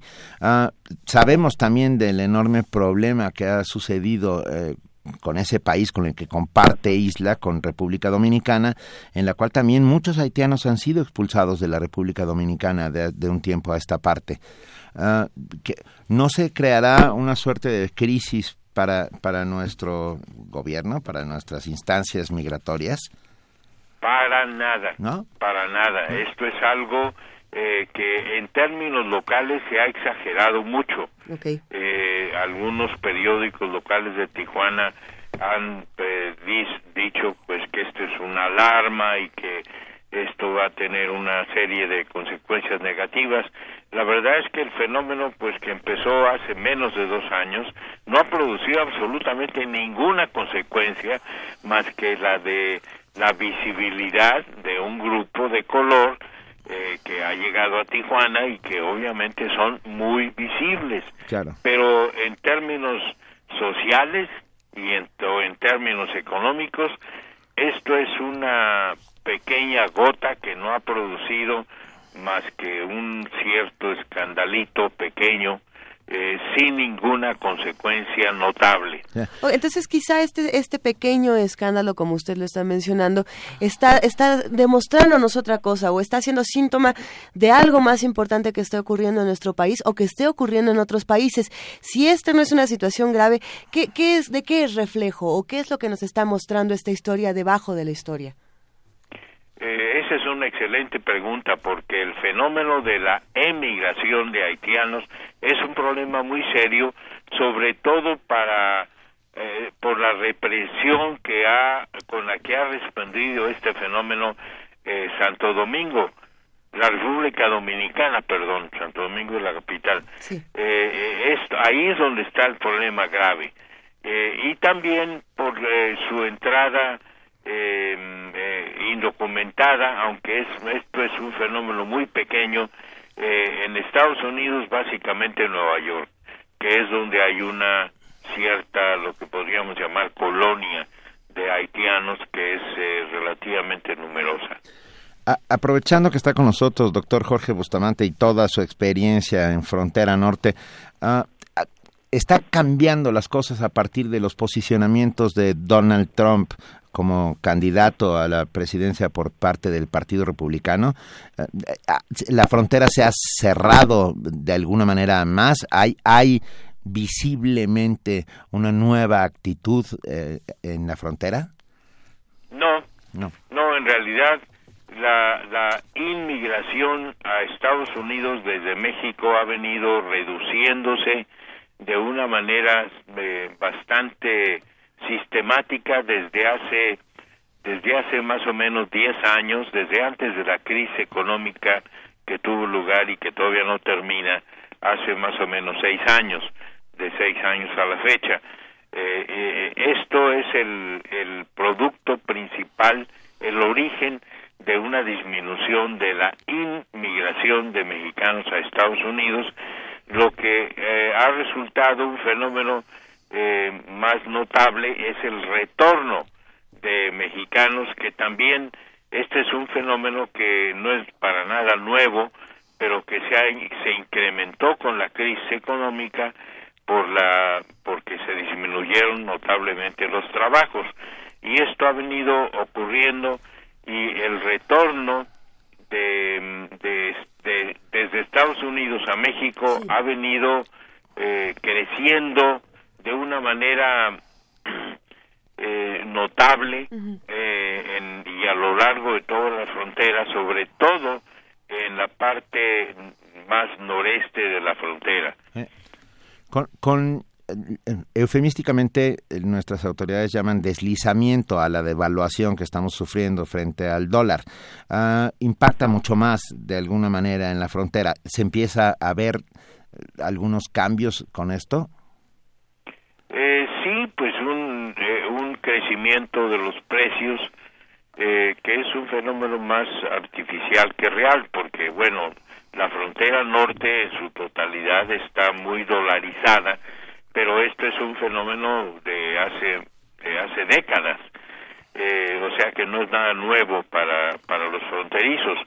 Eh, pero déjeme regresar un poco al tema de la migración. Lo que hemos experimentado son es, son declaraciones, son cuestiones retóricas eh, Donald Trump es un político que está, ha estado en campaña y que sus declaraciones no van acompañadas de, de hechos. Ciertamente va acompañada de una de un crecimiento de una percepción ideológica anti-inmigratoria. Esto ha venido creciendo también desde, sobre todo con motivo de la crisis, como sucede en todas las crisis, que eh, usualmente en las crisis se culpa a los inmigrantes de efectos de la crisis y eso produce una, eh, un, estado de ánimo antiinmigratorio. Esto ha venido ocurriendo a partir de la última crisis, eh, que es algo recurrente cada vez que hay crisis, y ha habido una animadversión que ha sido acompañada de medidas de un crecimiento del número de agentes de, la Policía Fronteriza de Estados Unidos y esto sí ha tenido una consecuencia negativa en términos de los cruces normales fronterizos que sí se han eh, complicado eh, la puerta de Estados Unidos se ha venido cerrando pero nada que se compare a las declaraciones de Donald Trump que pues todavía no puede traducirse en acciones. Hay que esperar al 8 de noviembre para saber cuáles son los resultados. Eh, si gana Trump, esto va a ser algo desastroso. Ahí sí realmente tenemos que, que tendríamos que adelantarnos a lo que va a ser un crecimiento de las violaciones a los derechos humanos de los de los mexicanos en Estados Unidos. Y esto tiene posibilidades. Si cambiamos una política que le prohíbe a la Comisión Nacional de Derechos Humanos eh, meterse directamente a, a buscar la protección de los mexicanos en Estados Unidos esto se hace solamente a través de los consulados, pero es muy insuficiente. Y, pero esto se podría cambiar eh, eh, eh, mediante algunos cambios que no tienen que ser de una legislación general, sino cambios administrativos que, que podrían y que deberían de efectuarse en previsión de un crecimiento de las violaciones a los derechos humanos si es que gana Trump. Sí que pues todos estamos deseando que no ocurra. Estamos todos aquí deseando que no ocurra y tendremos mucho que platicar de aquí a noviembre. Será pertinente eh, recuperar esta comunicación en los próximos días, doctor Jorge Bustamante Fernández, eh, por el tema precisamente de lo que está ocurriendo en Estados Unidos, de lo que está ocurriendo en Tijuana, de cómo quizá todas estas cosas son reflejo, como bien lo decíamos, de otra historia que en los próximos días quizás empiece a narrar de una manera diferente. Eh, le queremos agradecer mucho por charlar esta mañana con nosotros. Hagámoslo pronto otra vez. Considéreme a sus órdenes con todo gusto estaré siempre dispuesto a escucharlos. Muchas gracias. Mil gracias, doctor. Un abrazo. Un abrazo, gracias, hasta luego. Gracias igualmente, hasta luego. Primer movimiento. Clásicamente... Incluyente. Nota Internacional acuerdo con el biólogo James Watson, reconocido por descubrir junto a Francis Crick la estructura de la molécula de ADN, cito textualmente, antes pensábamos que nuestro futuro estaba en las estrellas, ahora sabemos que está en nuestros genes. Eh, eh, qué emoción. Qué buena palabra. Qué buena, frase. Eh, nos empezamos a emocionar con esta nota, vamos a continuar. A ver, la revista New Scientist dio a conocer el nacimiento del primer bebé concebido gracias a la llamada, esta técnica llamada técnica de los tres padres, un procedimiento de reproducción asistida desarrollado en Newcastle, Reino Unido, que sin destruir embriones utiliza el ADN de un padre, una madre, y una pequeña cantidad del código genético de la mitocondria sana de una donante anónima. Las células se componen por un núcleo que guarda el ADN y el citoplasma donde se encuentran pequeños orgánulos, entre ellos las mitocondrias, cuya función es ejecutar las, instrucciones genéticas. La técnica puede describirse de manera esencial como un trasplante de órganos a escala microscópica o in vitro de orgánulos celulares. Fue en México donde médicos estadounidenses emplearon esta técnica sin precedentes para evitar que el niño que hoy tiene cinco meses heredara un trastorno genético de su madre, mujer de origen jordano, quien perdió a sus dos primeros hijos a causa del síndrome de Light, una dolencia mortal que afecta el sistema nervioso en desarrollo y es transmitida por una madre portadora sana. Conversaremos esta mañana con el doctor Ricardo Tapia Ibargüengoitia, investigador emérito de la División de Neurociencias del Instituto de Fisiología Celular de la UNAM. Doctor Tapia Ibargüengoitia, muy buenos días, gracias por estar con nosotros en Primer Movimiento. Buenos días, Benito, con gran gusto. Es un inmenso placer. A ver, para que lo entendamos todos los ciudadanos de a pie. paso a paso. Paso a paso, manzana a manzana, mitocondria a mitocondria. Ah. ¿En qué consistió el procedimiento? Ah, eh, bueno, antes de explicar el procedimiento, me gustaría recalcar lo que lo que acaban de explicar ustedes. La mayor parte del DNA, o sea, nuestros genes, está en el núcleo. Más del 99.9% de nuestros genes está en el núcleo. Sin embargo, se, se encontró desde hace ya varios años que hay un 0.1 una pequeña cantidad, 0.1% del DNA, o sea, genes, que no están en el núcleo, sino que están en las mitocondrias.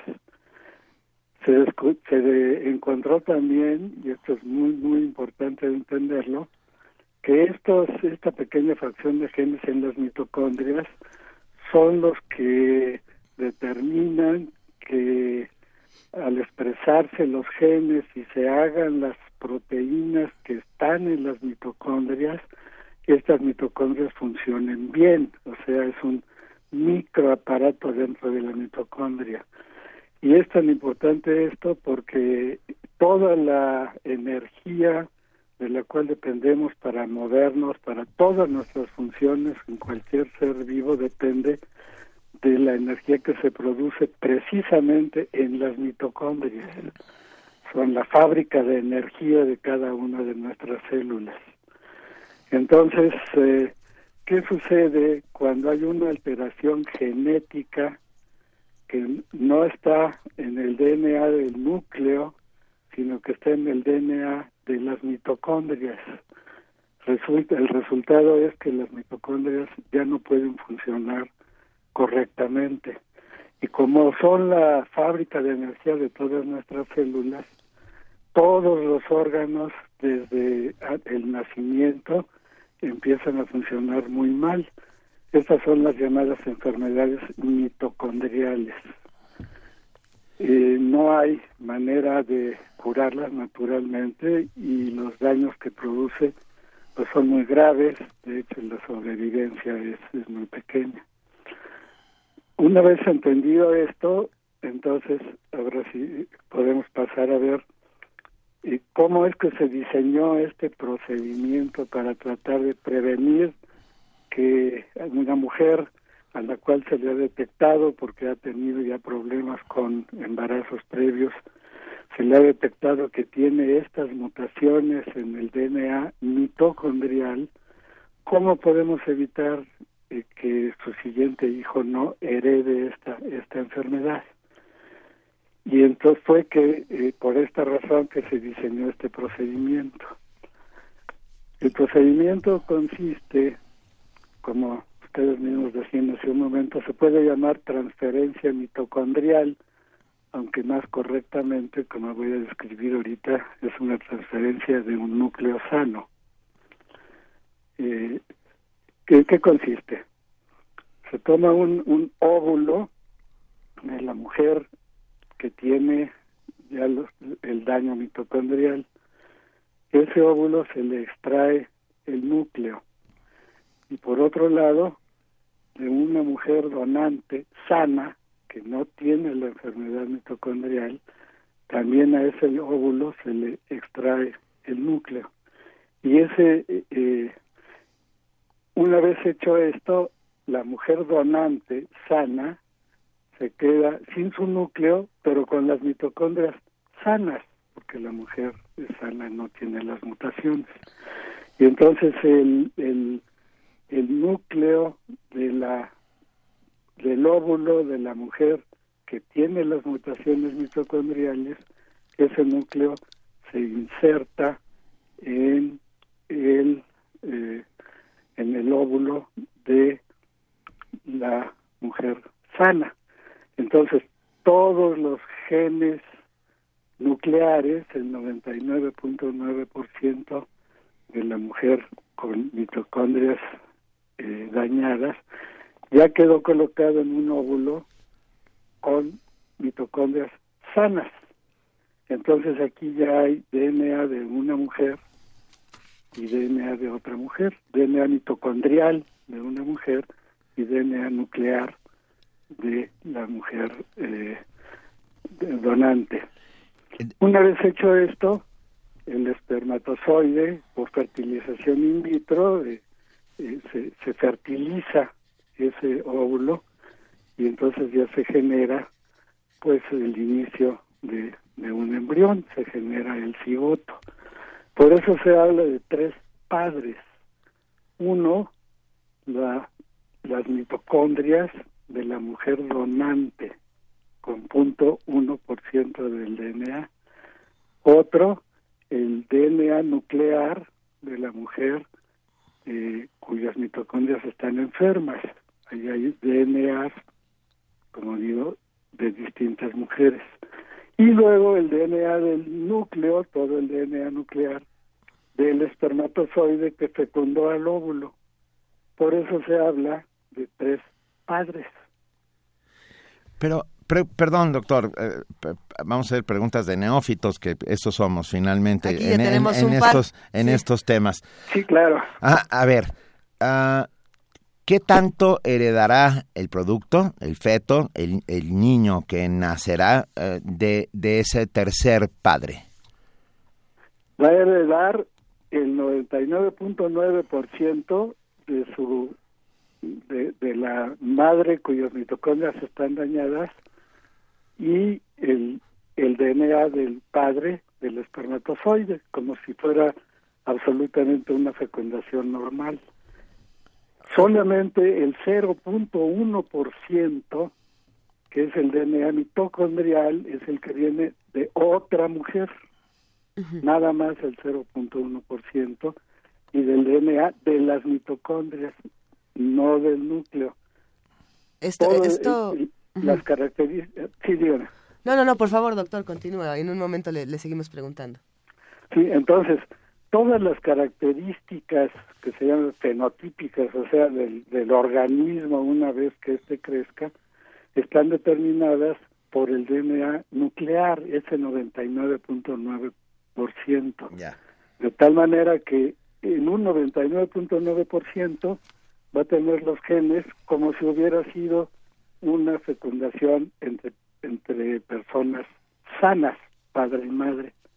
Pero está ese 0.1% que vino de la otra mujer, la que donó su óvulo, al cual se le extrajo el DNA del núcleo. De tal manera que eh, las características de ese nueva, nuevo ser humano, pues serán prácticamente las de los dos padres que dieron su DNA nuclear y no del pero tendrá mitocondrias sanas porque el DNA de esas mitocondrias provino de una mujer sana. Muy bien, aquí nos han preguntado algunas cosas en redes sociales, doctor, y me parece que sí se genera una polémica interesante eh, por muchas razones. Hay uno en particular, eh, nos escriben para preguntarnos eh, si este tipo de, de, procedimientos, este tipo de técnica de los tres padres, se debe utilizar solamente en el caso de que, se, de que haya un riesgo, es decir, no podemos elegirlo porque queramos tres personas ser padres, sino porque tenga que haber alguna deficiencia o algún problema genético con uno de los dos padres? Sí, la idea de todo este procedimiento es precisamente el prevenir eh, que nazca un, un, un uh, bebé con los defectos mitocondriales y por lo tanto se muera rápidamente. El problema ético que se ha suscitado, esto empezó básicamente en Inglaterra, que es el país más permisivo para este tipo de procedimientos. Y en el propio Inglaterra hubo inmediatamente muchas eh, protestas diciendo que esto éticamente no debe hacerse porque cómo es posible que haya un DNA de tres padres y que eso moralmente es incorrecto. Yo no alcanzo a ver ninguna razón para que esto se considere malo éticamente. Sin embargo, sobre todo los pensamientos conservadores que a todos los, todos les parece que se está jugando a ser Dios, inmediatamente dicen, no, es que esto rebasa lo que la naturaleza nos ha dicho de cómo pueden reproducirse los seres humanos. Este tipo de argumentos, pues a mí no me convence en lo más mínimo. No, a, a nosotros tampoco, pero espérame, hay otra, otra, a ver, y resalta el hecho de que este niño de tres padres nació en México y él dice que porque no hay reglas al respecto. ¿Qué nos dice usted, doctor Tapia? Bueno, esto en ese sentido a mí me sorprendió mucho esta noticia que ustedes mismos me, me mandaron ayer, yo no la conocía, eh, de que este equipo de un doctor Chang que está en Nueva York, según una nota de la BBC, este, este doctor se vino a, a México a hacer este procedimiento porque en Estados Unidos no no está todavía permitido. Desgraciadamente la nota no da detalles sobre en qué parte, en qué lugar de México se hizo ese procedimiento, ni da detalles de quién fue la madre eh, donadora del óvulo eh, con mitocondrias sanas. Eso es un asunto interesante de averiguar. Pero volviendo a la parte de esta ética, la otra gran objeción es que la gente dice esto puede ocasionar una llamada pendiente resbaladiza y entonces la, la, gente va a tratar de usar este procedimiento de tres padres para eh, mejorar la especie, es decir, la eugenesia. Así es. Porque si ya logramos hacer esto, entonces pues vamos a buscar mujeres muy sanas, muy brillantes, de las cuales vamos a tomar sus mitocondrias, hombres y mujeres muy brillantes, de los cuales vamos a tomar su DNA mitocondrial y vamos a hacer entonces sin necesidad de enfermedades, no para prevenir enfermedades, sino para mejorar la especie. Yo conozco hijos de padres muy brillantes que son que no lo son. o sea, o sea que no, ahí no hay no hay tu tía, la ciencia puede funcionar de muchas maneras, pero los rasgos de personalidad y la educación y todo lo que conlleva la creación de una persona como tal eh, está fuera de, de, este, de estos controles. Claro, es lo mismo que se decía de la clonación. Cuando empezó todo el problema de la clonación, pues empezó a decir cómo se va a permitir clonar humanos eh, y, se hablaba entonces de poder reproducir a los grandes genios si tuviéramos su DNA. Por supuesto que eso no determina, pero vamos, el punto es la objeción ética de que aunque eso no se logre, se trate de usar ese procedimiento para eso. Claro. Y, y eso es lo que mucha gente piensa que no es ético y que hay que prevenirlo. La otra objeción eh, que se hace, pues más bien es, es, es, técnica. No sabemos si va a haber algún problema en el desarrollo de estas de estas personas, dado que hay un que hay que, que hay un DNA que vino de una tercera Así persona. es. Porque como las el óvulo es el que tiene las mitocondrias y cuando el espermatozoide fecunda el óvulo, solo es el núcleo del espermatozoide, el DNA nuclear, lo que interactúa con el DNA de la madre. Sí. Entonces, ese DNA mitocondrial es el que las mujeres son las únicas que lo heredan. Por esta razón, las mitocondrias solo están en el óvulo.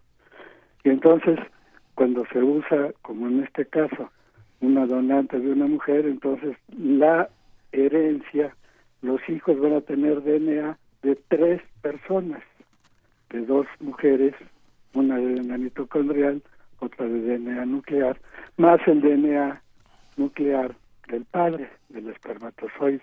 Claro. Entonces también se objeta de que se está generando, eh, se está generando una línea de- descendiente con DNA de, de tres personas. Y nadie sabe, dicen, lo que puede pasar por eso. Yo pienso que es difícil que pase nada grave. Pero, pero es cierto que no lo sabremos hasta que no lo hagamos. Y, y tendremos que darle seguimiento a este caso eh, por estas razones y por muchas otras. A mí me, resulta interesante y dándole voz a, la- a los que nos escriben aquí en, en nuestras redes sociales, doctor Ricardo Tapia, nos dicen, por ejemplo, que, que, que la- eh, las enfermedades tienen una razón de ser. Eh, o esto se plantea como una pregunta. Si las enfermedades también tienen una razón de ser y a lo largo de, los tiempos han tenido una, una suerte de medio de control, ¿qué pasa cuando nosotros comenzamos genéticamente a eliminar muchas de ellas? Bueno, yo pienso que lo mejor que puede pasar es que la especie humana sea cada vez más sana si logramos eliminar la- las enfermedades eh, eh, genéticas que además ocurren por cambios en la estructura del DNA, se llaman las, las mutaciones que, que se originan de muchas causas. Entonces, pues yo vería muy bien que, que logremos eliminar las, las enfermedades genéticas mediante esto. Aunque otra vez mucha gente piensa que esto es eugenesia y que y que no que no debe permitirse los procedimientos para mejorar la especie humana. Yo pienso que tenemos todo el derecho de hacerlo y que es uno de los grandes eh, ventajas o eh, lo que refleja el, cono- el avance de la ciencia es precisamente el poder mejorar la especie humana. De hecho, hay un grupo importante de bioéticos en el mundo que está su- su- justamente sugiriendo eh, este tipo de actitudes de mejoría de la especie humana por, por todos los medios posibles. Así es. Me, me quedé pensando, doctor Tapia y Barguengoitia, si por ejemplo eh, con esta técnica eh, de mitocondrias y de transferencia mitocondrial podrá en el futuro evitarse, eh, por ejemplo, eh, síndrome de Down o algunas otras enfermedades que vienen en los genes. No, no, No. porque el síndrome de Down sí es del DNA eh, nuclear. Ya. Es decir, de hecho hay, hay, hay, hay un cromosoma de más, la- se llama la trisomía, hay un cromosoma de más y, y- y es otro, ese es el tipo de alteraciones del DNA del núcleo. Ya. Todo este procedimiento de transferencia mitocondrial se refiere espe- específicamente para evitar eh, la transmisión de la enfermedad mitocondrial. Ya. Por ejemplo, eh, nos pregunta Ángeles Vera, le pregunta, doctor, ¿esto puede usarse para evitar la hemofilia, por ejemplo?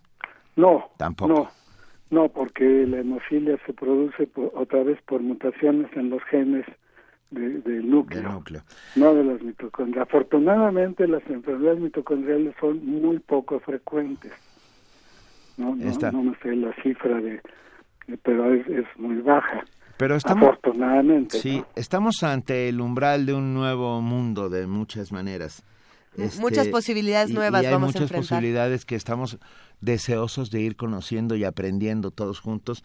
Y no sabe cuánto le agradecemos, doctor Ricardo, de Ricardo Tapia y Barbengoitia, investigador emérito de la División de Neurociencias del Instituto de Fisiología Celular de la UNAM. ¿A poco usted no está eh, encantado con lo que estamos viendo?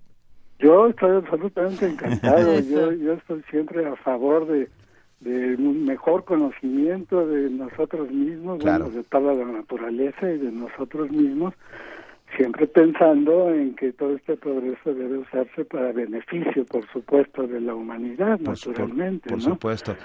Excelente, excelente conversación. sí, se lo agradecemos muchísimo y perdón, yo no soporto la tentación de contarle que me siento exactamente igual que como cuando niño en el año 72 o 73 vi en el cine en pantalla grande una película llamada Viaje Fantástico que era el viaje de unos científicos al, al centro del cuerpo humano. Ah, sí, claro. No, es que todos estos adelantos genéticos han sido desde la clonación, desde la clonación esto modificó todo nuestro concepto porque demostró que cada uno de los genes que están en cada una de nuestras células tienen la potencialidad para generar una persona completa. Esa fue la tremenda revolución que ocasionó la clonación de la oveja Dolly. Y por eso ha generado tantísimas cosas. Y todo el adelanto en el conocimiento de cómo funcionan los genes, pues es lo que ha llevado ahora a conocer todas estas enfermedades y a diseñar procedimientos que tienden precisamente a, a, evitar estas enfermedades. Curarlas no hemos podido todavía, pero sí prevenirlas que se hereden mediante este tipo de procedimientos. Yo no veo nada nada malo en esto, al contrario. Al contrario. Vamos por un camino muy interesante, doctor Ricardo Tapia. Le mandamos un gran abrazo y seguiremos conversando muy pronto. Muchas gracias, Lisa. Gracias, Benito. Y por supuesto, en cualquier momento, yo encantado de estar en, en, primer movimiento. Muchísimas gracias. Qué amable. Gracias. Hasta luego. Y como todos tenemos genes de muchos lugares, que todos tenemos un, un poco de africanos, todos tenemos un... Ay, qué bueno que dijiste eso porque yo iba a hacer un chiste muy malo, o sea que sí. Ok. No, dime, dime. Venga, princesa, con Sacha Nairobi.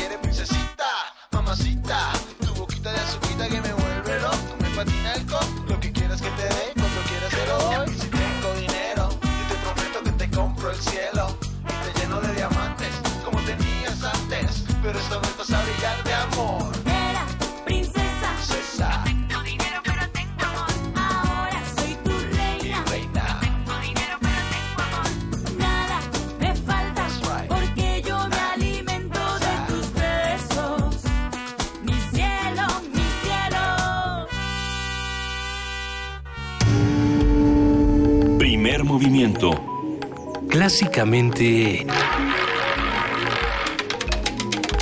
Diverso. Estamos de regreso y tenemos en la línea, y lo agradecemos enormemente, a nuestro querido amigo Inti Cordera. Inti, ¿cómo estás?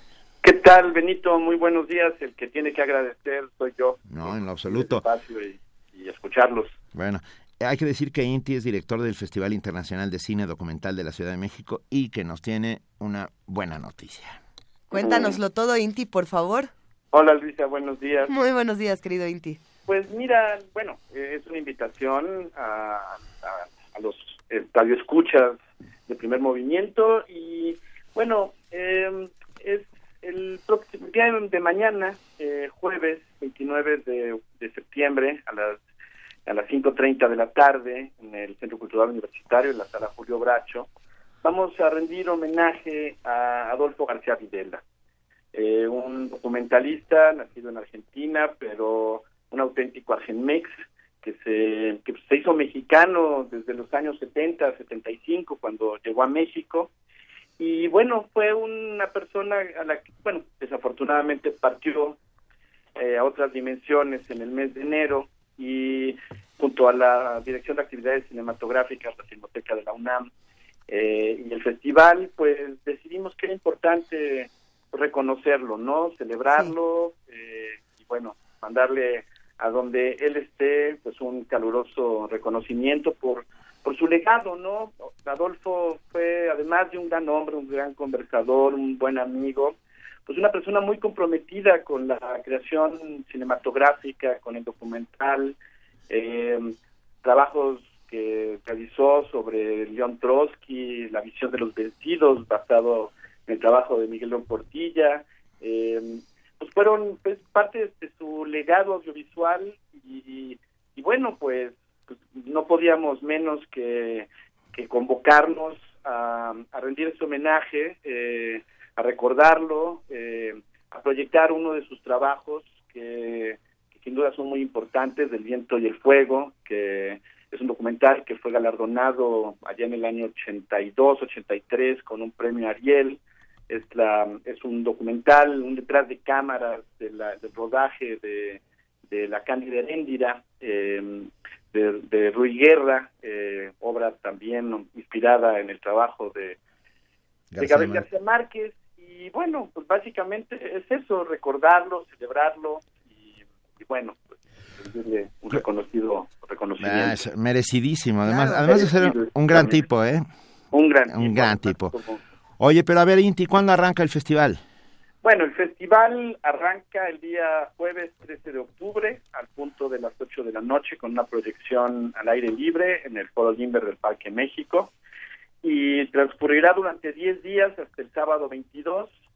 El festival llega a su decimoprimera edición, eh, bueno, con un gran trabajo, creo, porque, pues bueno, hemos visto año con año que más eh, más audiencia este, nos acompaña, comparte con nosotros la pasión por el cine documental y por ese cine que además de, de hacer de la pantalla una ventana a la, a la, realidad y al mundo que nos rodea, que en, muchos, en muchas ocasiones nos preocupa, pues también nos debe ayudar a celebrar la, la vida, la diversidad. Eso. Y, y eso es un poco la, la, la misión de este festival, ¿no? Venga. Que año con año reúne pues una gran programación de cine documental nacional e internacional y que pues se debe a, a esto, ¿no? A encontrar un espacio para la reflexión, para el encontrarnos y reconocernos.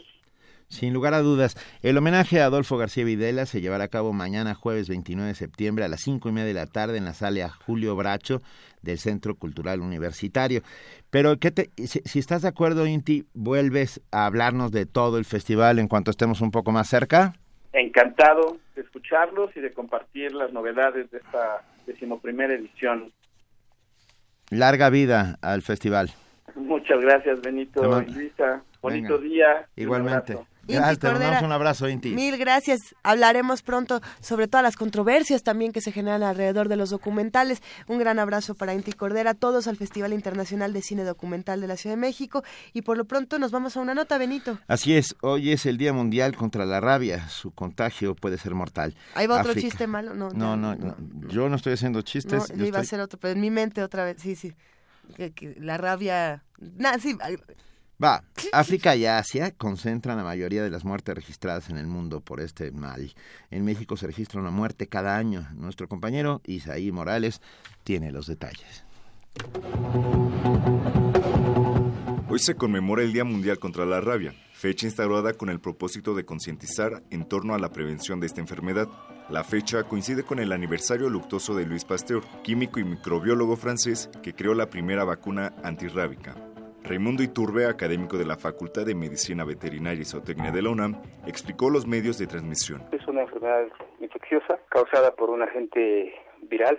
Se contagia básicamente a través de soluciones de continuidad, aunque también hay referencias de que se ha adquirido la enfermedad a través de trasplantes de córnea, a través de las mucosas en la gente que trabaja en cavernas, biólogos, espelólogos y los mastozólogos, que son aquellos individuos que trabajan con murciélagos. Es un padecimiento vírico que puede ser mortal una vez que aparecieron los síntomas clínicos, y a pesar de estar presente en todos los países, más del 95% de las muertes humanas registradas en el mundo se concentran en Asia y en África. El experto detalló que en México solo se registra una muerte al año. En México no hay más ya de una persona muerta por año. De la gente que muere de esto es poco, pero una cosa son las personas que mueren de rabia y otra cosa son la cantidad de agresiones que hay de perros. Entonces, eh, generalmente lo que se maneja son un millón de agresiones al año y estas ocurren principalmente en los niños. Y de ese millón de sujetos eh, mordidos por perros, se aplican aproximadamente 235 mil tratamientos al año. Iturbe recordó que el pasado 25 de septiembre inició la Semana Nacional de Reforzamiento de Vacunación Antirrábica para perros y gatos en la Ciudad de México, donde se contempla aplicar alrededor de 260 mil vacunas para coadyuvar a la prevención y el control. La campaña concluye el próximo primero de octubre. El experto afirmó que es necesario crear conciencia en las personas que tienen mascotas, porque la mayoría no se hace responsable de su cuidado y por tanto propician la propagación de enfermedades. Para Radio UNAM, Isai Morales. Primer movimiento. Clásicamente... Universitario.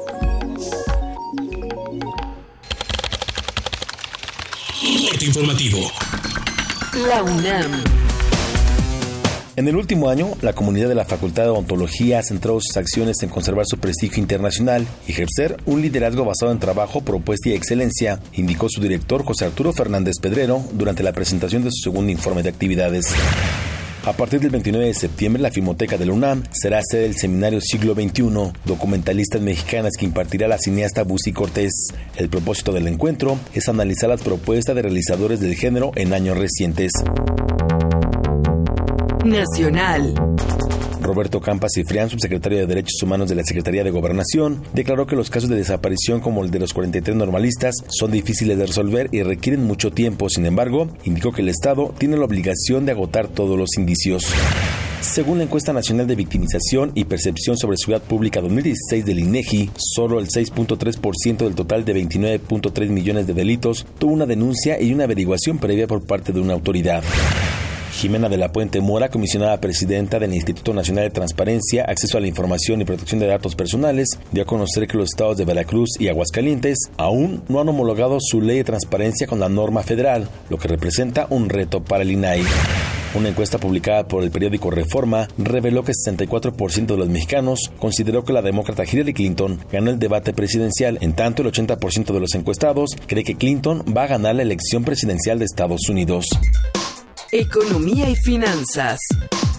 Ildefonso Guajardo, secretario de Economía, anunció que con la incorporación del sector turístico en el programa Buen Fin, que se llevará a cabo del 18 al 21 de noviembre, se buscará fortalecer el mercado interno. Será sin duda un nuevo parámetro para medir la eficiencia de esta asociación estratégica público-privada. Que estamos listos ya para poder tener los referentes de precios estándar versus precios descontados y poder seguir participando a un consumo inteligente un financiamiento equilibrado y totalmente compatible con las posibilidades del mercado del consumo. Internacional.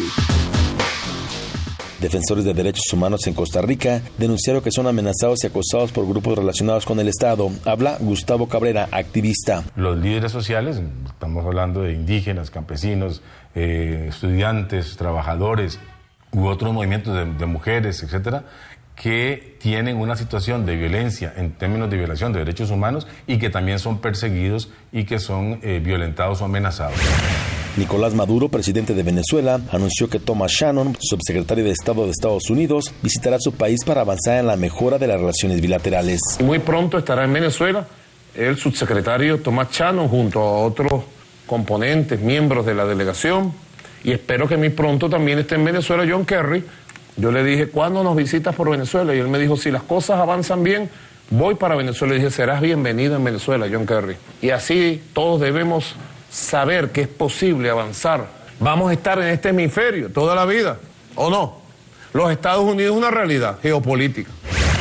Por su parte, la canciller venezolana Delcy Rodríguez aseguró que su país es una amenaza para el sistema capitalista. Venezuela es una amenaza geopolítica e ideológica al modelo capitalista, a su modelo de desarrollo y a su modelo de violencia.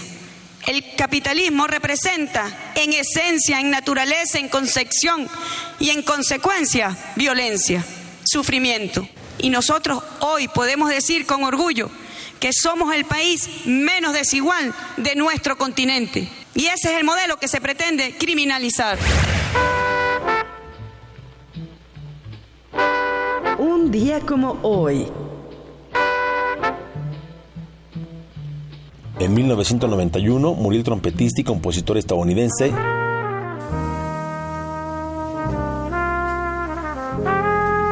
Miles Davis, uno de los jazzistas más innovadores en la segunda mitad del siglo XX. So What, Blue in Green y All Blues son algunas de sus piezas más reconocidas.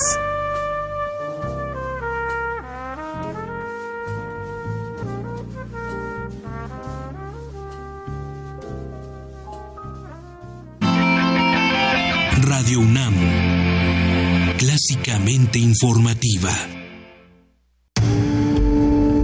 Primer movimiento. Clásicamente Reflexivo. ¿Qué tiene que ver la ciencia con la música? Cuarta Fiesta de las Ciencias y Humanidades, 21 y 22 de octubre. Música, experimentos e investigadores. Síguenos en Facebook y Twitter como DGDC UNAM y en dgdc.unam.mx diagonal a fiesta. Queda inaugurado oficialmente el Parque Central. Hola, ¿a qué hora lo inauguran? No, ya cortaron el listón, pero si usted no vive aquí. Pero vivo aquí hace años. Bueno, damos por terminada esta junta vecinal. Hola vecina, vengo a la junta. Fue a las dos, pero solo para colonos. No te quedes fuera. Actualiza el domicilio de tu INE y participa en las decisiones de tu comunidad. Ahora que actualicé mi domicilio, decido lo que le conviene a mi comunidad. Instituto Nacional Electoral, INE. Shakespeare y Cervantes viven cuatro siglos de mitotes, un homenaje a dos grandes de la literatura universal a 400 años de su muerte. La Corrala del Mitote en la UNAM del 1 al 30 de octubre. Más de 40 espectáculos, teatro, música, literatura. Entrada libre, Centro Cultural Universitario, Estacionamiento 3. Para mayores informes, consulta www.teatro.unam.mx. ETC y la Secretaría de Cultura te invitan a conocer Filmin Latino, una plataforma digital con más de 1.770 películas nacionales e internacionales, clásicos, estrenos, documentales. La sección Gratis MX tiene una cuidadosa selección de largometrajes y cortometrajes mexicanos a los que puedes acceder de forma gratuita. Para más información, visita www.filminlatino.mx. iniyu iniyu sabi nu ma Los mejores exponentes de poesía mexicana y latinoamericana representarán a sus lenguas originarias en el séptimo Festival de Poesía Las Lenguas de América Carlos Montemayor. 12 años de poesía. 13 de octubre, 18 horas, en la sala Nezahualcóyotl del Centro Cultural Universitario. Entrada libre. Hola, ¿qué tal? Soy Celerina Patricia Sánchez. Los invito al séptimo Festival de Poesía Las Lenguas de América de Carlos Montemayor. Invita el Programa Universitario de Estudios de la Diversidad Cultural y la Interculturalidad de la UNAM.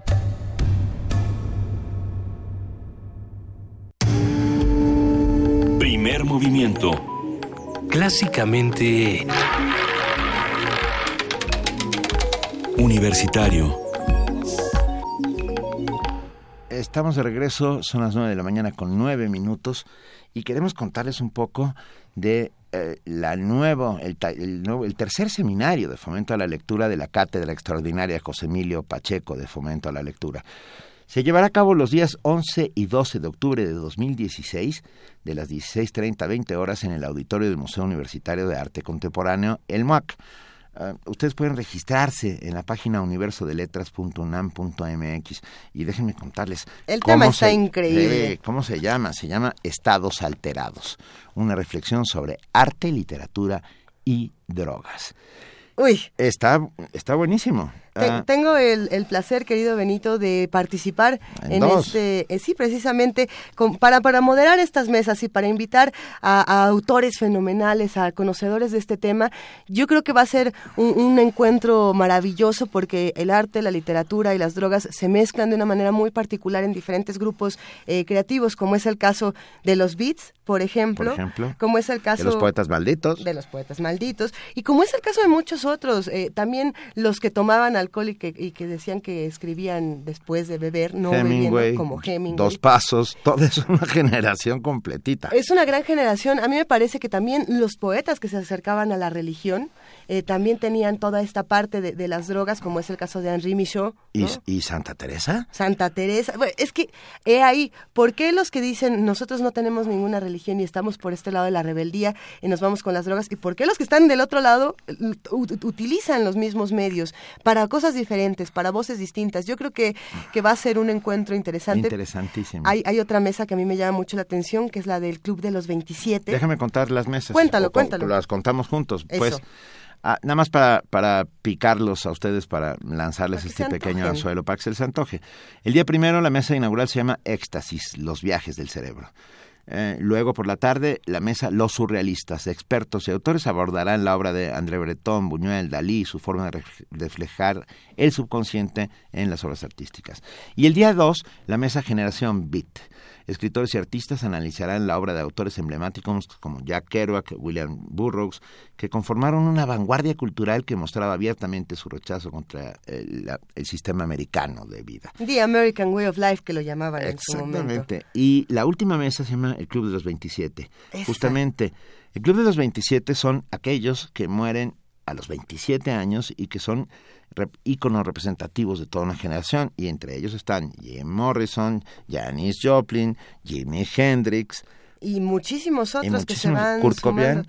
Kurt Cobain, por ejemplo, Cobain. ahí es y lo que sucede es que muchos de ellos se suicidan y otros mueren por sobredosis de drogas o por eventos eh, desafortunados. Tenemos también casos más contemporáneos que se van a discutir y que van a ser, yo creo, eh, muy, muy, muy, muy interesantes. Va a estar buenísima. Cu- Cuesta 200 pesos los dos días, ah, pero 100 Y- pesos y para la comunidad. 100 pesos para la comunidad universitaria. 11 y 12 de octubre del 2016, de las 4.30 a las 8 de la noche en el auditorio del Museo Universitario de Arte Contemporáneo, el MUAC. Ustedes pueden inscribirse en universodeletras.unam.mx. Estén muy al pendiente de lo que se plantea aquí porque les vamos a ir contando a lo largo de estas semanas quiénes son los expertos que nos van a acompañar. Y para seguir hablando de los estados alterados, los invitamos a que se queden con nosotros para la poesía necesaria, que también va a estar increíble. Primer movimiento. Clásicamente... Reflexivo.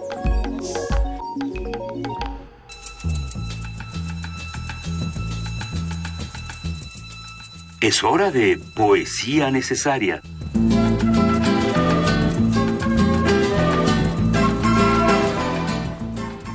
¿Quién sino María Sabina para hablar de estados alterados, de los estados alterados de la conciencia, de toda la, la poesía ritual y de esta otra parte de la poesía que, que a veces no se, no se toca en muchos espacios? Poesía chamánica. Poesía chamánica. R. Guillermo nos mandó precisamente hace, hace unos minutos un poema de, de María Sabina que queremos compartir con todos ustedes para seguir hablando de este tema y para recalcar esta invitación a que todos se acerquen a Universo de Letras.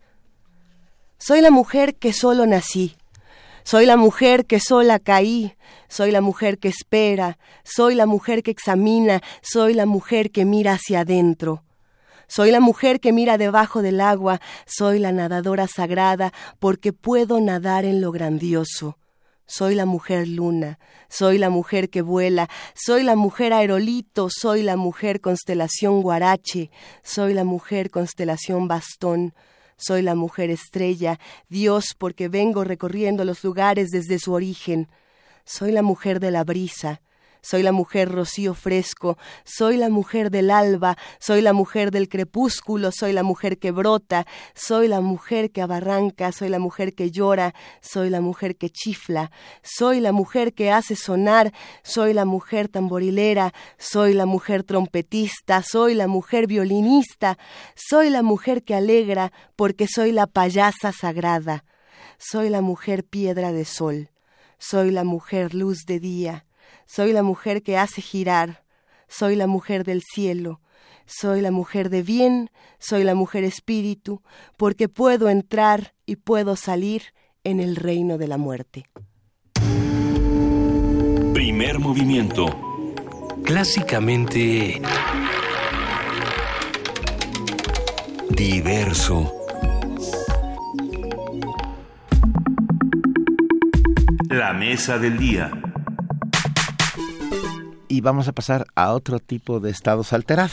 Estos estados alterados Lamentablemente. que no nos gustan tanto, pero que se tienen que analizar con el mismo rigor y con la misma seriedad. A ver, Va. El dirigente nacional del Partido Revolucionario Institucional, Enrique Ochoa Reza, expresó el domingo pasado que la filtración de documentos sobre su, entre comillas, liquidación, entre comillas, finiquito, entre comillas, lo que sea, por un monto de 1.2 millones de pesos tras renunciar a la Comisión Federal de Electricidad, a la CFE, son un intento de desprestigiar la lucha real que emprendió contra la corrupción al asumir la, la dirección del organismo político. El partido tricolor enfrenta uno de sus más bajos índices de credibilidad, lo que hace cada vez más difícil un control de daños para empezar una estrategia política rumbo a las elecciones de 2018, que se explica por el desprestigio del presidente Enrique Peña Nieto y la exposición de gobernadores corruptos que pertenecen a sus filas, como Javier Duarte de Veracruz, Roberto Borge de Quintana Roo, César Duarte de Chihuahua, Egidio Torrecantú de Tamaulipas. A ver, Jorge Carlos Ramírez Marín, vicecoordinador del PRI en la Cámara de Diputados,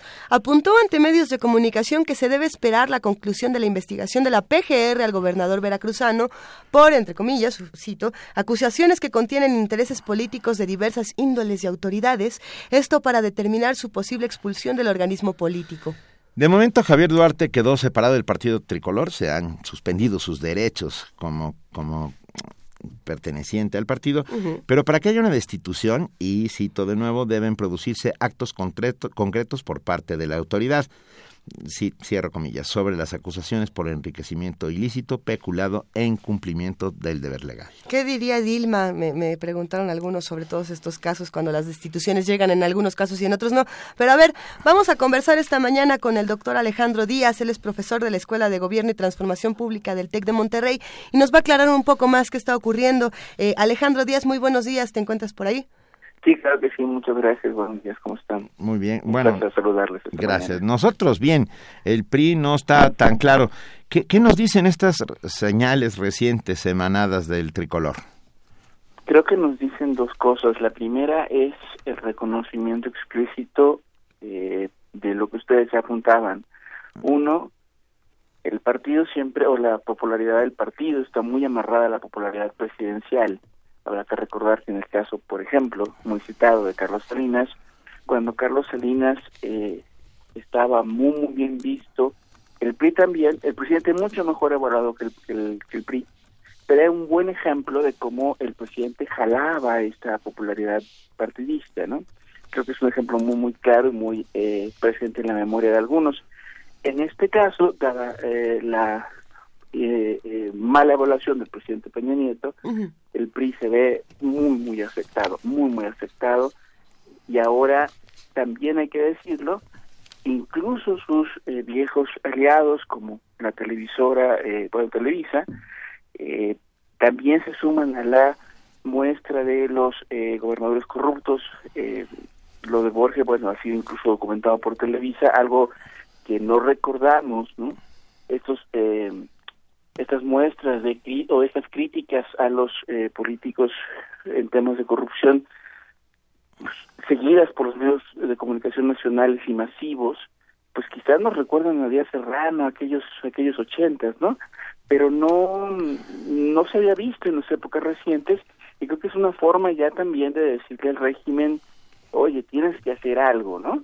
Tienes que hacer algo porque eh, se está minando demasiado rápido la eh, aprobación o las condiciones incluso de gobernabilidad de las instituciones porque no tienen credibilidad y eso es muy muy grave.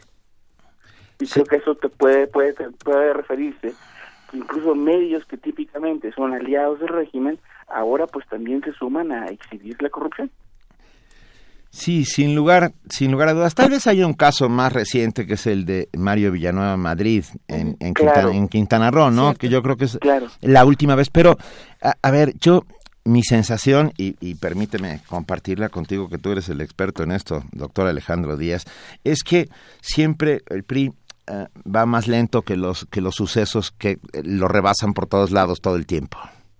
Por supuesto, eh, la reacción ha sido muy, muy lenta, eh, porque vino lo de, quién sabe si ya estaba platicado y negociado o no lo del gobernador de Veracruz, suspender sus derechos de militante, pero viene detrás de aquella acusación de la liquidación o finiquito de el, el, ex titular de CFE, ahora presidente del PRI. Y es cierto, la reacción ha sido muy, muy lenta y no tiene una capacidad, vamos, de reacción rápida, por yo creo, porque no tiene una articulación propia, ¿no? No, no el partido no ha, este partido al menos no ha podido tener una articulación propia. Ha dependido mucho, otra vez, de que el presidente haga o no haga. Han estado a la expectativa de que las instituciones hagan o no hagan su trabajo, ¿no? Y eso es eso es muy muy difícil porque el partido no tiene una una una conducción propia. Si algo nos nos nos dejó ver estos 12 años, por ejemplo, donde había otro partido del gobierno federal, era que el PRI tenía que organizarse de alguna otra manera, quizás alrededor de los gobernadores, como feudos, en fin, pero por lo menos tenía alguna otra vida y ahora que ya están en el poder de regreso, muy triunfantes según esto, han terminado sin, sin articulación propia porque otra vez regresaron al esquema de que dependían de la, de la, de la punta de la pirámide. Aquí nos están preguntando en redes sociales, Alejandro, si es falta de articulación o es cinismo, es decir, o, o una combinación de ambas. Pues evidentemente uno podría decir, bueno, es cinismo, es, es falta de preparación, es corrupción, es toda la pérdida de principios, de honestidad, en fin, uno podría acusarlos de todo eso y más quizá, pero eh, eso tampoco necesariamente explica por qué un político que sea corrupto, cínico, deshonesto, a veces toma ciertas decisiones eh, que parecieran atacar a otra parte de la clase política. ¿Por qué si son tan corruptos, tan deshonestos, si quieren echar a Duarte, por ejemplo, ¿no? El de. Veracruz. Bueno, una explicación es, alguien tiene que pagar el pato, ¿no? ¿Por qué? Porque si no, todos vamos a perder más todavía. Y, sin embargo, eh, aún así teniendo esto en mente, no se está eh, llevando a cabo de la manera correcta y se está perdiendo muchísimo tiempo. Eh, nos preguntan también por aquí, pensando en esta falta de articulación, ¿qué sí se está haciendo bien? Si es que hay algo que se esté haciendo bien o, o si de verdad todo lo que se está haciendo por parte del Partido Revolucionario Institucional ha sido incorrecto en los últimos meses y en los últimos años. Evidentemente a nivel local es es muy difícil porque las realidades son muy distintas a nivel nacional. Es muy difícil afirmar que todo está mal. Eso sería muy injusto y fuera de balance. Hay, eh, existen lugares donde, bueno, pues han, han ido recuperándose, han tenido una forma distinta de hacer las cosas o han jugado pues con la falta de credibilidad, perdón, y legitimidad de los otros partidos, ¿no? Y es ahí donde, bueno, ellos, ellos han aprovechado, como es la política.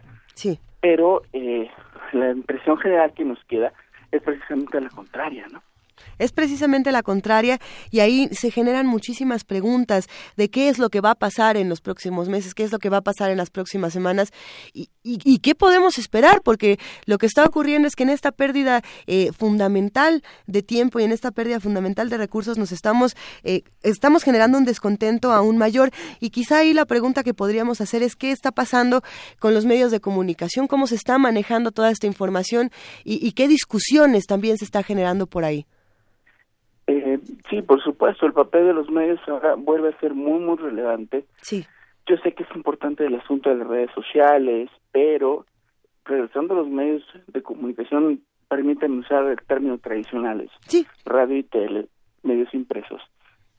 Pues ese es muy importante su papel ahora porque, en efecto, sí tienen que mostrarnos y exhibir todas estas partes que ya conocemos de alguna manera, pero pues, otra vez llevarlos a, la difusión y decir, a ver, estos son los problemas de corrupción, estos son los problemas de cochupos, tranzas, dinero mal habido o sospechas de ello.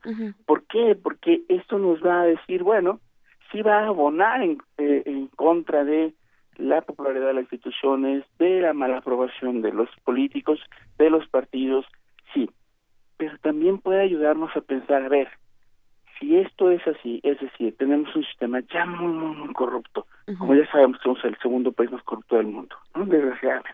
¿Cuál es el primero? Rusia. Okay. Rusia es el primero. Eh, pero, claro, eso es una medida de perfección, ¿no? eh, de transparencia internacional, pero ya se lo hace a uno por victimización, quién sabe, ¿no? Eh, desgraciadamente. Eh, bueno, pero el punto es que si esto es, eh, digamos, si este es el uno de los tantos problemas, pues entonces, pues vamos, vamos eh, observando a los políticos y quizá pudiéramos generar de la indignación y la frustración pasar a por lo menos un, estado en el en un estado de alerta, ¿no? Como ciudadanía, en el que dices, bueno, está bien, ya sé que son de lo peor, pero hay que estar al menos vigilantes y ver de qué manera cuando venga la elección pues podremos elegir alguna otra cosa, ¿no? Hay que recordar que vienen tres elecciones locales, gubernaturas, una de ellas pues emblemática para el PRI, que es el Estado de México. Así es. Y ya después eso les les dará alguna idea, algún termómetro de qué tal, de qué tamaño es el daño, ¿no? Sí. Doctor Alejandro Díaz, eh, nos escribe Gea, que hace comunidad aquí con nosotros diariamente, y pregunta, y yo también tengo la misma, la misma duda, ¿cuáles son los derechos de militante de un priista? ¿De qué se priva a Duarte con quitarle los derechos? Pues eh, ahí eh, eh, existe en, los, en los estatutos del partido asociación al interior del partido Acabamos de perder la comunicación con el doctor Alejandro Díaz, profesor de la Escuela de Gobierno. La vamos a recuperar en un momento más. Y, y sí, plantea algo muy interesante. Por un lado, vamos a hablar de lo que está perdiendo Duarte y de lo que está ganando, que esa es otra cosa eh, importante. Y, y, también tenemos que señalar precisamente qué es lo que va a pasar con estas elecciones en el Estado de México. Yo creo que van a definir muchas por cosas. Por supuesto. Eh, el tema es que Duarte en Veracruz fue acosado desde el inicio de su, de su mandato y, es a 20 días de que salga del, del poder cuando se, se toman este tipo de decisiones. Yo, yo ahí es donde siento que la justicia mexicana, como siempre, no solo, bueno, es lenta como el caballo del malo, como decía mi abuelita. Es que podemos decir llega tarde, pero a pesar de que llegue tarde y, y, de que se perdieron muchísimas cosas y las que se van a perder a partir de este momento, tenemos que preguntarnos, ¿y después qué? ¿Qué va a pasar una vez que Duarte salga, quede? ¿Qué, qué va a pasar con él? ¿Qué va a pasar eh, con Roberto Borge? por ejemplo, que esa es otra pregunta interesante, con, con César Duarte y, y con muchos otros, con, con, Ochoa, que también está ahí con, mucha, con muchas preguntas. Eh, yo me imagino que, que, esta discusión tendrá que darse de una manera mucho más profunda en los medios de comunicación, donde la información viaja de manera tan vertiginosa, Benito, que a veces nos perdemos en estos conflictos y no, no estamos al pendiente de cómo se resuelven cada uno de ellos, ¿no? Que ese ha sido un problema también. Fíjate, refrancito, que siempre está con nosotros y que nos arroba refrancito. Ay, sí. se me perdió. Ahí refrancito. Va. Ahí está. Dice, creo que me inclino, que me inclino por la opinión de Lorenzo Meyer y dice, el PRI nacional es todo menos tonto el resultado demuestra su eficacia. Eso es cierto, llevan muchos años en el poder y muchos años sabiendo cómo acomodar de una u otra manera las cosas y por lo tanto uh, no, tampoco vamos a esperar que sucede. Necesitamos justicia expedita, justicia clara, necesitamos que el país abandone de una vez por todas los círculos terribles de la impunidad por supuesto. para empezar a a, a abandonar nuestras viejas y terribles prácticas. Ahora bien, Benito, ¿cuál es nuestra responsabilidad eh, como ciudadanos frente a todos estos problemas? Creo que la responsabilidad, la, la, primera de muchas, será estar informados todo el tiempo de e lo informar, que está ocurriendo. En nuestro caso. Informar y tratar de no desinformar. Eh, sucede que precisamente, y, y, particularmente con el caso de Duarte, con, con, el caso de Javier Duarte en Veracruz, hay tantas noticias que muchas veces nos encontramos eh, con, con, noticias falsas o con noticias eh, de mucho tiempo atrás. Entonces, tratar de estar al pendiente Hay de la que tener información. mucho cuidado con lo Ser que leemos cuidadosos. y sobre todo con lo que redifundimos. ¿no? Exactamente. Porque uh, en la ola, en la cresta de la ola de la rapidez informativa en la que vivimos hoy en día, podemos caer en no solo contradicciones, sino absolutas falsedades. En absolutas falsedades. Eh. Es un tema delicado lo que está ocurriendo con el PRI, con el Partido Revolucionario Institucional. Vamos a seguirlo platicando y vamos a recuperar, a recuperar la conversación con el doctor Alejandro Díaz. Pero mientras esto sucede, tenemos música para tenemos todos ustedes. Tenemos música en lo que recuperamos la conversación. Uh -huh. A ver, y aquí sí, es una suerte de homenaje a Julio Cortázar. A ver, Miles a Davis, ver, perseguidor. Miles Davis con So What. ¿La tenemos lista? Ahí les va. Vámonos.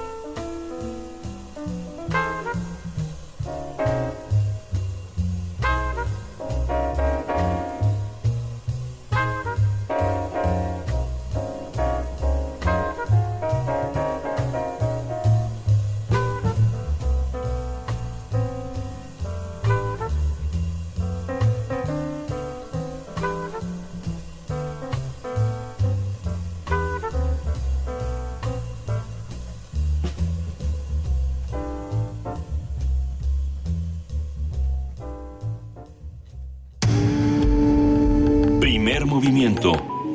Clásicamente... Reflexivo. 9 de la mañana, 38 minutos. Gracias a todos los que nos han escrito. No pudimos recuperar la comunicación con el doctor Alejandro Díaz. Ah, gracias a los que nos han escrito, lamentablemente, bueno, pero seguiremos hablando de esto. Nos, es- nos llama por teléfono Alejo Pérez Delfino y dice que le pareció un poco servil la actitud que se tomó en la mesa sobre el. PRI. ¿Por qué no se gritó, criticó abiertamente su corrupción? Tengo la impresión de que no estamos oyendo bien del todo algunas cosas. Creo que se, se, se dijo lo que se tenía que decir, se cuenta lo que se cuenta.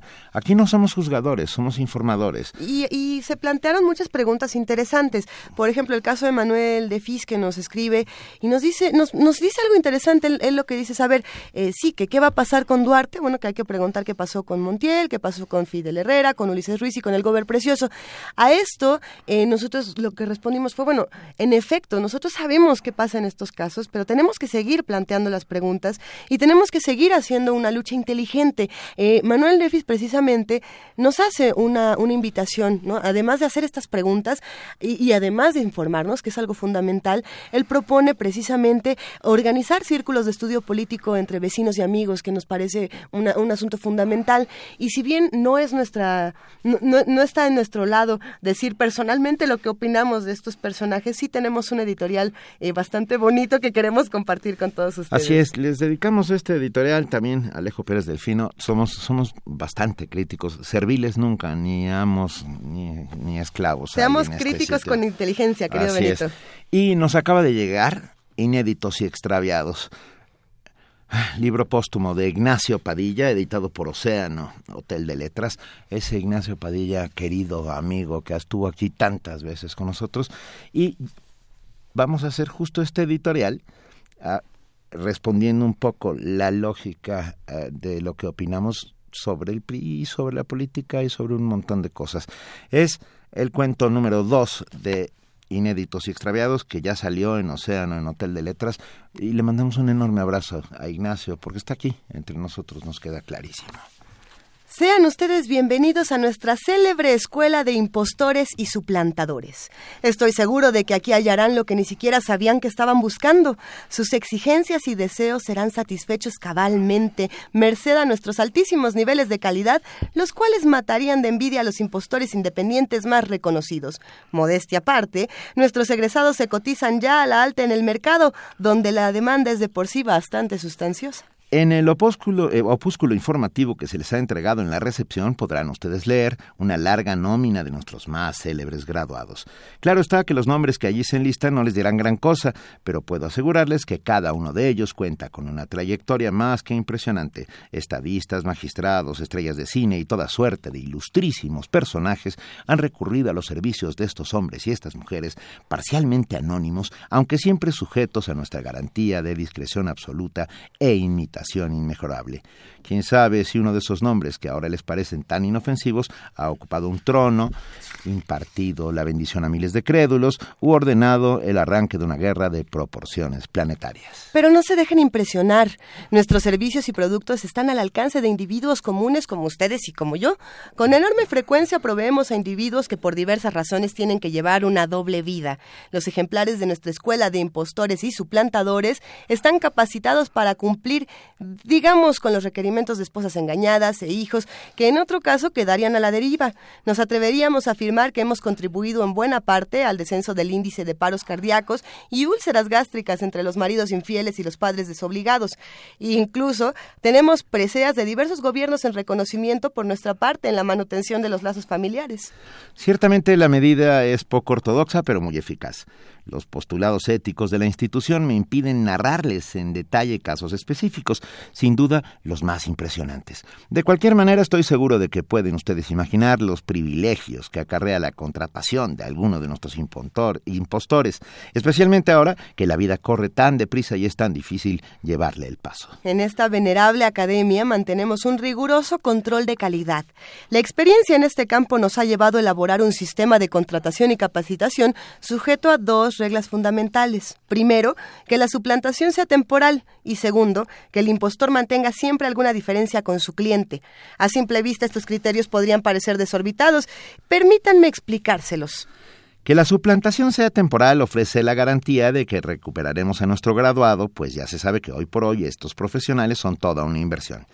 Cuando la impostura se prolonga más allá de lo prudente, nuestros impostores humanos al fin exceden su profesionalismo y corren el riesgo de incurrir en la infracción de la segunda cláusula, es decir, llegan a parecerse tanto al cliente que se convierten en el cliente mismo. En tales casos, algunos de nuestros contratantes han tenido que enfrentarse a la incómoda circunstancia de ser el doble de su doble, algo así como una segunda copia al carbón de sí mismo. Por desgracia, para situaciones como esta, la institución no puede ofrecer otra garantía que procurar que el impostor mantenga una diferencia con el cliente. En la actualidad estamos estudiando la posibilidad de abrir una pequeña sucursal en la que se imparta la especialidad de impostor de impostores. Empero, no hemos dado aún con un sistema que nos parezca fiable y nos ahorre tener que incurrir en la ulterior formación del impostor del impostor de impostores. En términos cremásticos, una tal cadena académica nos beneficiaría, pero creemos que el crecimiento ha de ser cuidadoso a fin de mantener con un buen posicionamiento de nuestros productos. Como pueden ustedes imaginar, la creación infinita de impostores de impostores iría en grave detrimento de la buena fama que hasta ahora tienen nuestros graduados. Es por ello que, para casos como el antes citado, preferimos referir a nuestros clientes a la Escuela de Asesinos, una modesta filial que se encarga con eficacia de contratiempos de esta índole. Si le interesa, la recepcionista les proporcionará los teléfonos al salir. Primer movimiento. Clásicamente... Incluyente. Estos libros que tenemos en nuestras manos de Ignacio Padilla, inéditos y extraviados, los vamos a regalar, querido Benito. Tenemos dos para ustedes. Los vamos a mandar por Facebook en la nota que está puesta en el muro que ya puso Vania Nuche. Es de verdad un enorme privilegio tener, porque está recién salidito, debe estar a punto de llegar a, llegar a librerías. Gracias, Océano, gracias, Hotel de Letras, Ignacio Padilla. vuelve a esta mesa en nuestras voces, pero vuelve a esta mesa para contarnos de los impostores, que es finalmente nuestra editorial del día. Eh, creo que queda bastante claro. Creo que queda bastante claro y recordamos que para inmortalizar a los que más queremos hay que leerlos y releerlos una y otra vez, así como hay que escuchar un poco de todo. Así que el día de hoy vamos a hablar del quinto encuentro nacional en torno al violonchelo. La Facultad de Música de la UNAM es sede del quinto encuentro nacional en torno al violonchelo. Las actividades incluyen, las actividades incluyen conciertos, conferencias y talleres. El acceso a los recitales está abierto a todo público y nuestra compañera Virginia Sánchez preparó la siguiente nota. Vamos a escucharla.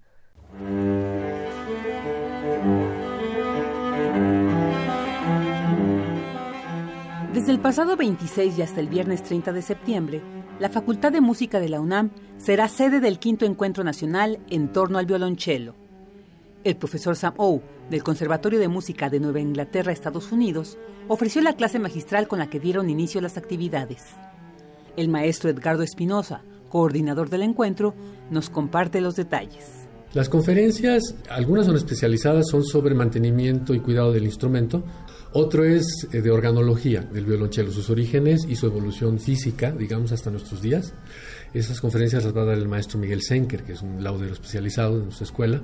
Después tenemos una conferencia sobre las diferencias y similitudes entre la viola da gamba y el violonchelo, la cual es muy interesante porque a menudo hay un malentendido entre los orígenes de ambos instrumentos, que son dos instrumentos diferentes. Tenemos una más sobre nuevas tendencias en la interpretación de, de las obras para violonchelo de Johannes Brahms y su círculo cercano. Tenemos dos talleres, uno de introducción a la metodología del cross, enfocada en los violonchelistas, es decir, de musicalización del cross, y tenemos una más de presencia escénica, para ayudarlos un poco con el pánico escénico, con los nervios, con manejar el escenario un poco como actores. Eso es un aspecto que a menudo los músicos dejamos pasar. En nuestra formación no tenemos muy claro que la música es una disciplina escénica, entonces a veces nos falta ese entrenamiento que tienen los actores, que tienen los bailarines, entonces un poco enfocado a eso.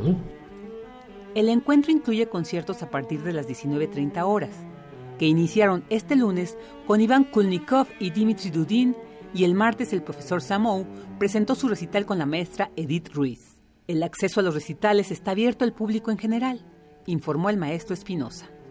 Tenemos cinco recitales a partir del lunes a las siete y media de la noche en la sala Xochipili, aquí en la Facultad de Música, Jicotencatl 136, en la Colonia del Carmen, Coyoacán. Tenemos cinco conciertos. El día de hoy se presenta Gustavo Martín, que tiene también una propuesta un poco multidisciplinaria en relación al violonchelo. El jueves tenemos a un joven y muy talentoso chelista mexicano, César Martínez Burguet. Y el viernes los que clausuran el encuentro son los estudiantes. Tenemos un recital de alumnos con algunos ensambles y con los participantes más destacados. Esa es una sorpresa, no sabemos quién va a participar en ese. Seguramente será muy bonito. Actualmente la Facultad de Música cuenta con cinco maestros de violonchelo que dan clase a aproximadamente 60 estudiantes. Para Radio UNAM, Virginia Sánchez.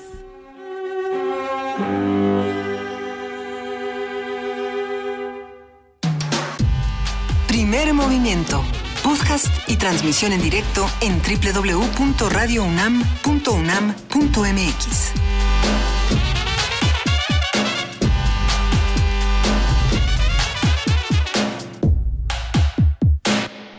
9 de la mañana, 48 minutos. Y para redondear nuestro editorial, recupero uno de nuestros frases con la que arrancamos hace ya más de dos años este primer movimiento. Mientras los demás rugen, el puma ronronea. Ah, que por cierto, nuestro queridísimo Adam Beldarrain escribió para decir que extrañaba el mientras todos rugen, el puma, el puma ronronea. Que hay que aclarar que ronronear no es lo que hacen los gatitos cuando los acaricias. El, el ronroneo es el rugido del puma, que es un rugido sordo, que no es un rugido estridente, que no es un rugido apantallador. Los pumas sabemos lo que hacemos. Y como bien lo has dicho en muchas ocasiones, querido Benito, el conocimiento lo hacemos entre todos. Eh, Creo que la respuesta en redes sociales y todos los comentarios que nos han mandado el día de hoy han construido un diálogo y un debate de lo más interesante. Una de las secciones con las que más tenemos eh, debates cada vez que, llega que llegue el momento eh, culminante es la del doctor Jorge Enrique Linares. Él es precisamente el director del programa universitario de bioética y esta mañana va a hablar sobre la regulación de la reproducción asistida, un tema que en lo personal me, me ha eh, generado muchas dudas. Yo creo que a todos los que estamos eh, de este lado escuchando y, y haciendo comunidad también, así que le damos la bienvenida a nuestro querido amigo, el doctor Jorge Enrique Linares. Jorge, ¿cómo estás? Buenos días. Hola Luisa, hola Benito, ¿cómo les va? Bien, nos va muy bien. Aquí estamos ju- junto con y te agradecemos como siempre que estés con nosotros como todos los miércoles. No, hombre, al contrario. Bueno, saben que ayer eh, se publicitó en todos los diarios mexicanos e internacionales la noticia de que nació el primer eh, bebé con tres padres genéticos, o tres progenitores genéticos. Sí, estuvimos incluso hablando con el doctor Ricardo Tapia y Barbengoitia. Ah, muy bien. Y, y bueno, pues esto es, esto es un, un método de reproducción asistida para un problema específico que es el caso del- de la sustitución de mitocondrias eh, dañadas para evitar que el producto tenga tenga una, una seria, eh, eh, digamos, eh, eh, malformación en las mitocondrias y, por tanto efectos muy negativos en su salud. Y se hizo en México, la nota se, eh, fue muy eh, difundida porque resulta que, perdón, aunque el equipo médico y los y los padres son norteamericanos, en Estados Unidos no se puede hacer porque está prohibido, todavía no, bueno, no está autorizado todavía esta técnica como en el, como en el Reino Unido. Y se tuvo que hacer en México, donde, perdón, hay un vacío legal y eh, no se ha regulado adecuadamente. Y eso nos lleva, eh, bueno, por un lado, pues, podríamos decir hay una laguna legal y por tanto eh, estas técnicas y otras se pueden practicar, pero desde luego pueden implicar algunos riesgos que hay que evaluar. Eh, finalmente, esta, esta técnica de sustitución de mitocondrias en la que se utiliza un óvulo, eh, se desnuclea y luego se utiliza otro, digamos, se funden con los, los genes de, de, de los espermatozoides del padre, eh, generan los hechos pues una, una mezcla genética no de tres de tres personas aunque no en, en la misma proporción obviamente Ajá. y esto, bueno, pues se ve para el caso muy específico de este tipo de problemas. Es una técnica que asegura, pues, evitar una un serio daño a la salud a- al, al recién nacido.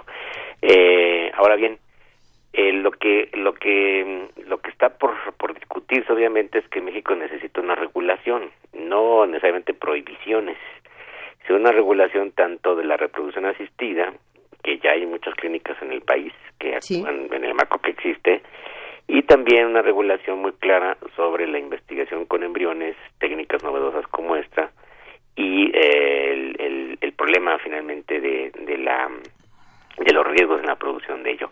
Hay actualmente una iniciativa que, que está en el Senado, eh, quizá ahí eh, esperando, en el que eh, parece una iniciativa mucho más prohibitiva, que prohibiría todo tipo de modificación este, embrionaria, eh, toda práctica de eugenesia, la clonación, por supuesto, la producción de híbridos, y lo más preocupante es que dice la producción y utilización de embriones con fines de investigación.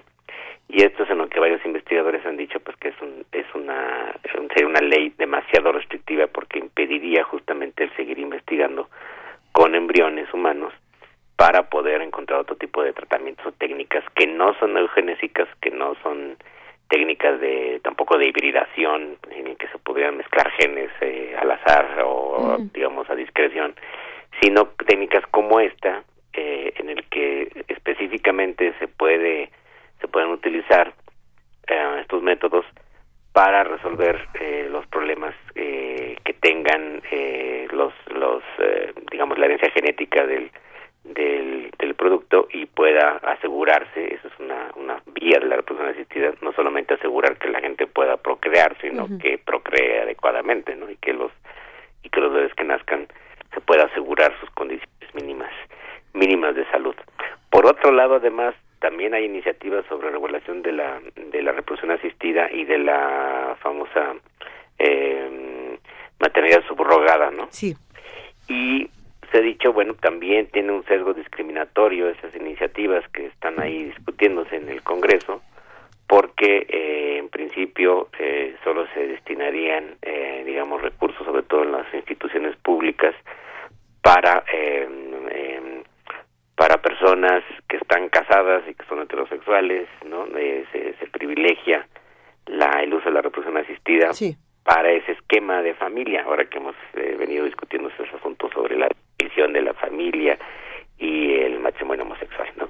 Entonces bueno, están conectados estos estos temas en los que sin duda se necesita una regulación porque está está eh, ha faltado pues está en el en el vacío a pesar de que se siguen eh, eh, extendiendo el número de clínicas de reproducción asistida en México, sobre todo privadas, obviamente, y que pues eh, se ve que hay una necesidad de muchas personas que tienen problemas para para gestar. Eh, hay, digamos, un mercado muy amplio. Entonces se necesita regulación, pero no una regulación prohibitiva Exactamente. ni discriminatoria, que lo único que, que haga es entonces impedir eh, la investigación que sí podría ser conveniente para encontrar soluciones a este tipo de problemas y que sea una, una regulación que eh, pues permita la igualdad de derechos y que realmente pues pueda abrir un acceso sobre todo en las entidades eh, públicas a las personas son personas y mujeres que tengan problemas para gestar y que pues, tienen el deseo de, de gestar hijos hijos eh, de su propia de su- con sus propios genes y que lo puedan hacer en un en un en un ambiente regulado seguro y con garantías de, de protección no solamente de los riesgos que implica sino del- de, de las Claro. garantías en términos legales ¿no? Y sí, también ah, cuando hablamos de un ambiente seguro, de un ambiente, digamos, claro, con la regulación pertinente, Jorge, yo creo que también tendríamos que hablar de un ambiente cálido y de un ambiente humano, porque sin duda eh, todas estas partes que hablamos, cuando hablamos de estos, de estas investigaciones y de todo lo que se tiene que, alrededor- que hacer alrededor de ellas, eh, no puede perder de vista que estamos tratando con humanos, con personas, como bien lo dices, y, escuchar, habrá que preguntarnos para estas regulaciones qué voces vamos a escuchar y qué tipo de tratamiento le vamos a dar a las personas que requieren eh, de todas estas nuevas técnicas para que no, no los marginemos, que eso me parece algo interesante. Sí, de- sin duda, eh, decimos, bueno, el, el- los embriones y, y, y, eh, digamos, todo este proceso eh, reproductivo humano necesita ser protegido y tutelado por la ley, sin duda. Claro. Pero deben eh, eh, estudiarse muy bien las diferentes técnicas, propósitos y regularse, digamos, en cada caso. Claro. No plantear una, una, una legislación que, por un lado, sea también eh, muy amplia y que no pueda, este, digamos, atender los problemas específicos como estos de, de técnicas terapéuticas para asegurar una reproducción asistida adecuada, ¿no? Jor- Jorge nos pregunta Rafa Olmedo, con estos avances podrían dos mujeres procrear, no creo, ¿verdad? En principio sí. En principio sí. En principio sí, porque se podría dar la posibilidad de que de que hubiera otro nivel de integración de, de, las características genéticas de, de, dos mujeres a partir de sus dos óvulos. como de hecho ya sucedería aquí en este en este caso, ¿no? Este, Se mezclan ya características genéticas, aunque en una en mucho menor proporción a sustituir las, las mitocondrias, pero eh, digamos obtener el óvulo de una tercera persona, de una donante. Va, este, ya nos vamos, pero no sabes, como siempre, te agradecemos que estés aquí con nosotros planteando todos los dilemas bioéticos que aparecen a nuestro alrededor y escuchando todas las voces.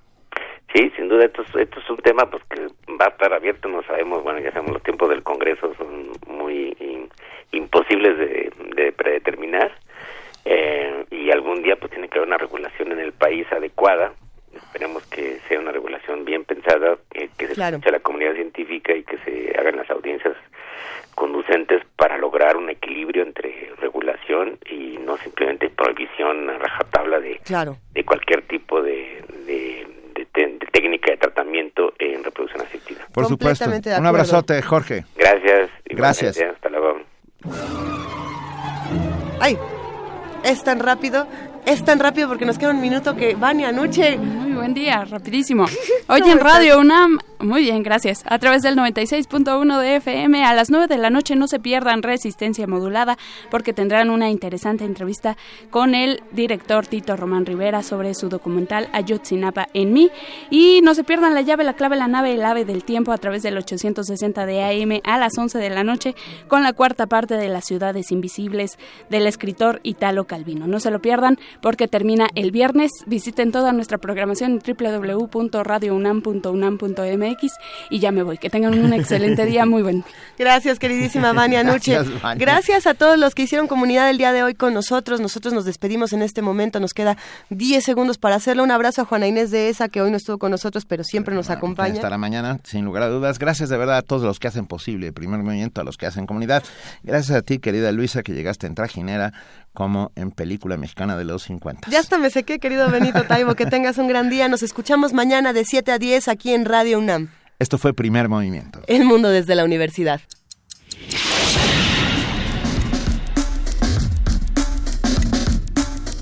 Radio UNAM presentó Primer Movimiento. El mundo desde la universidad.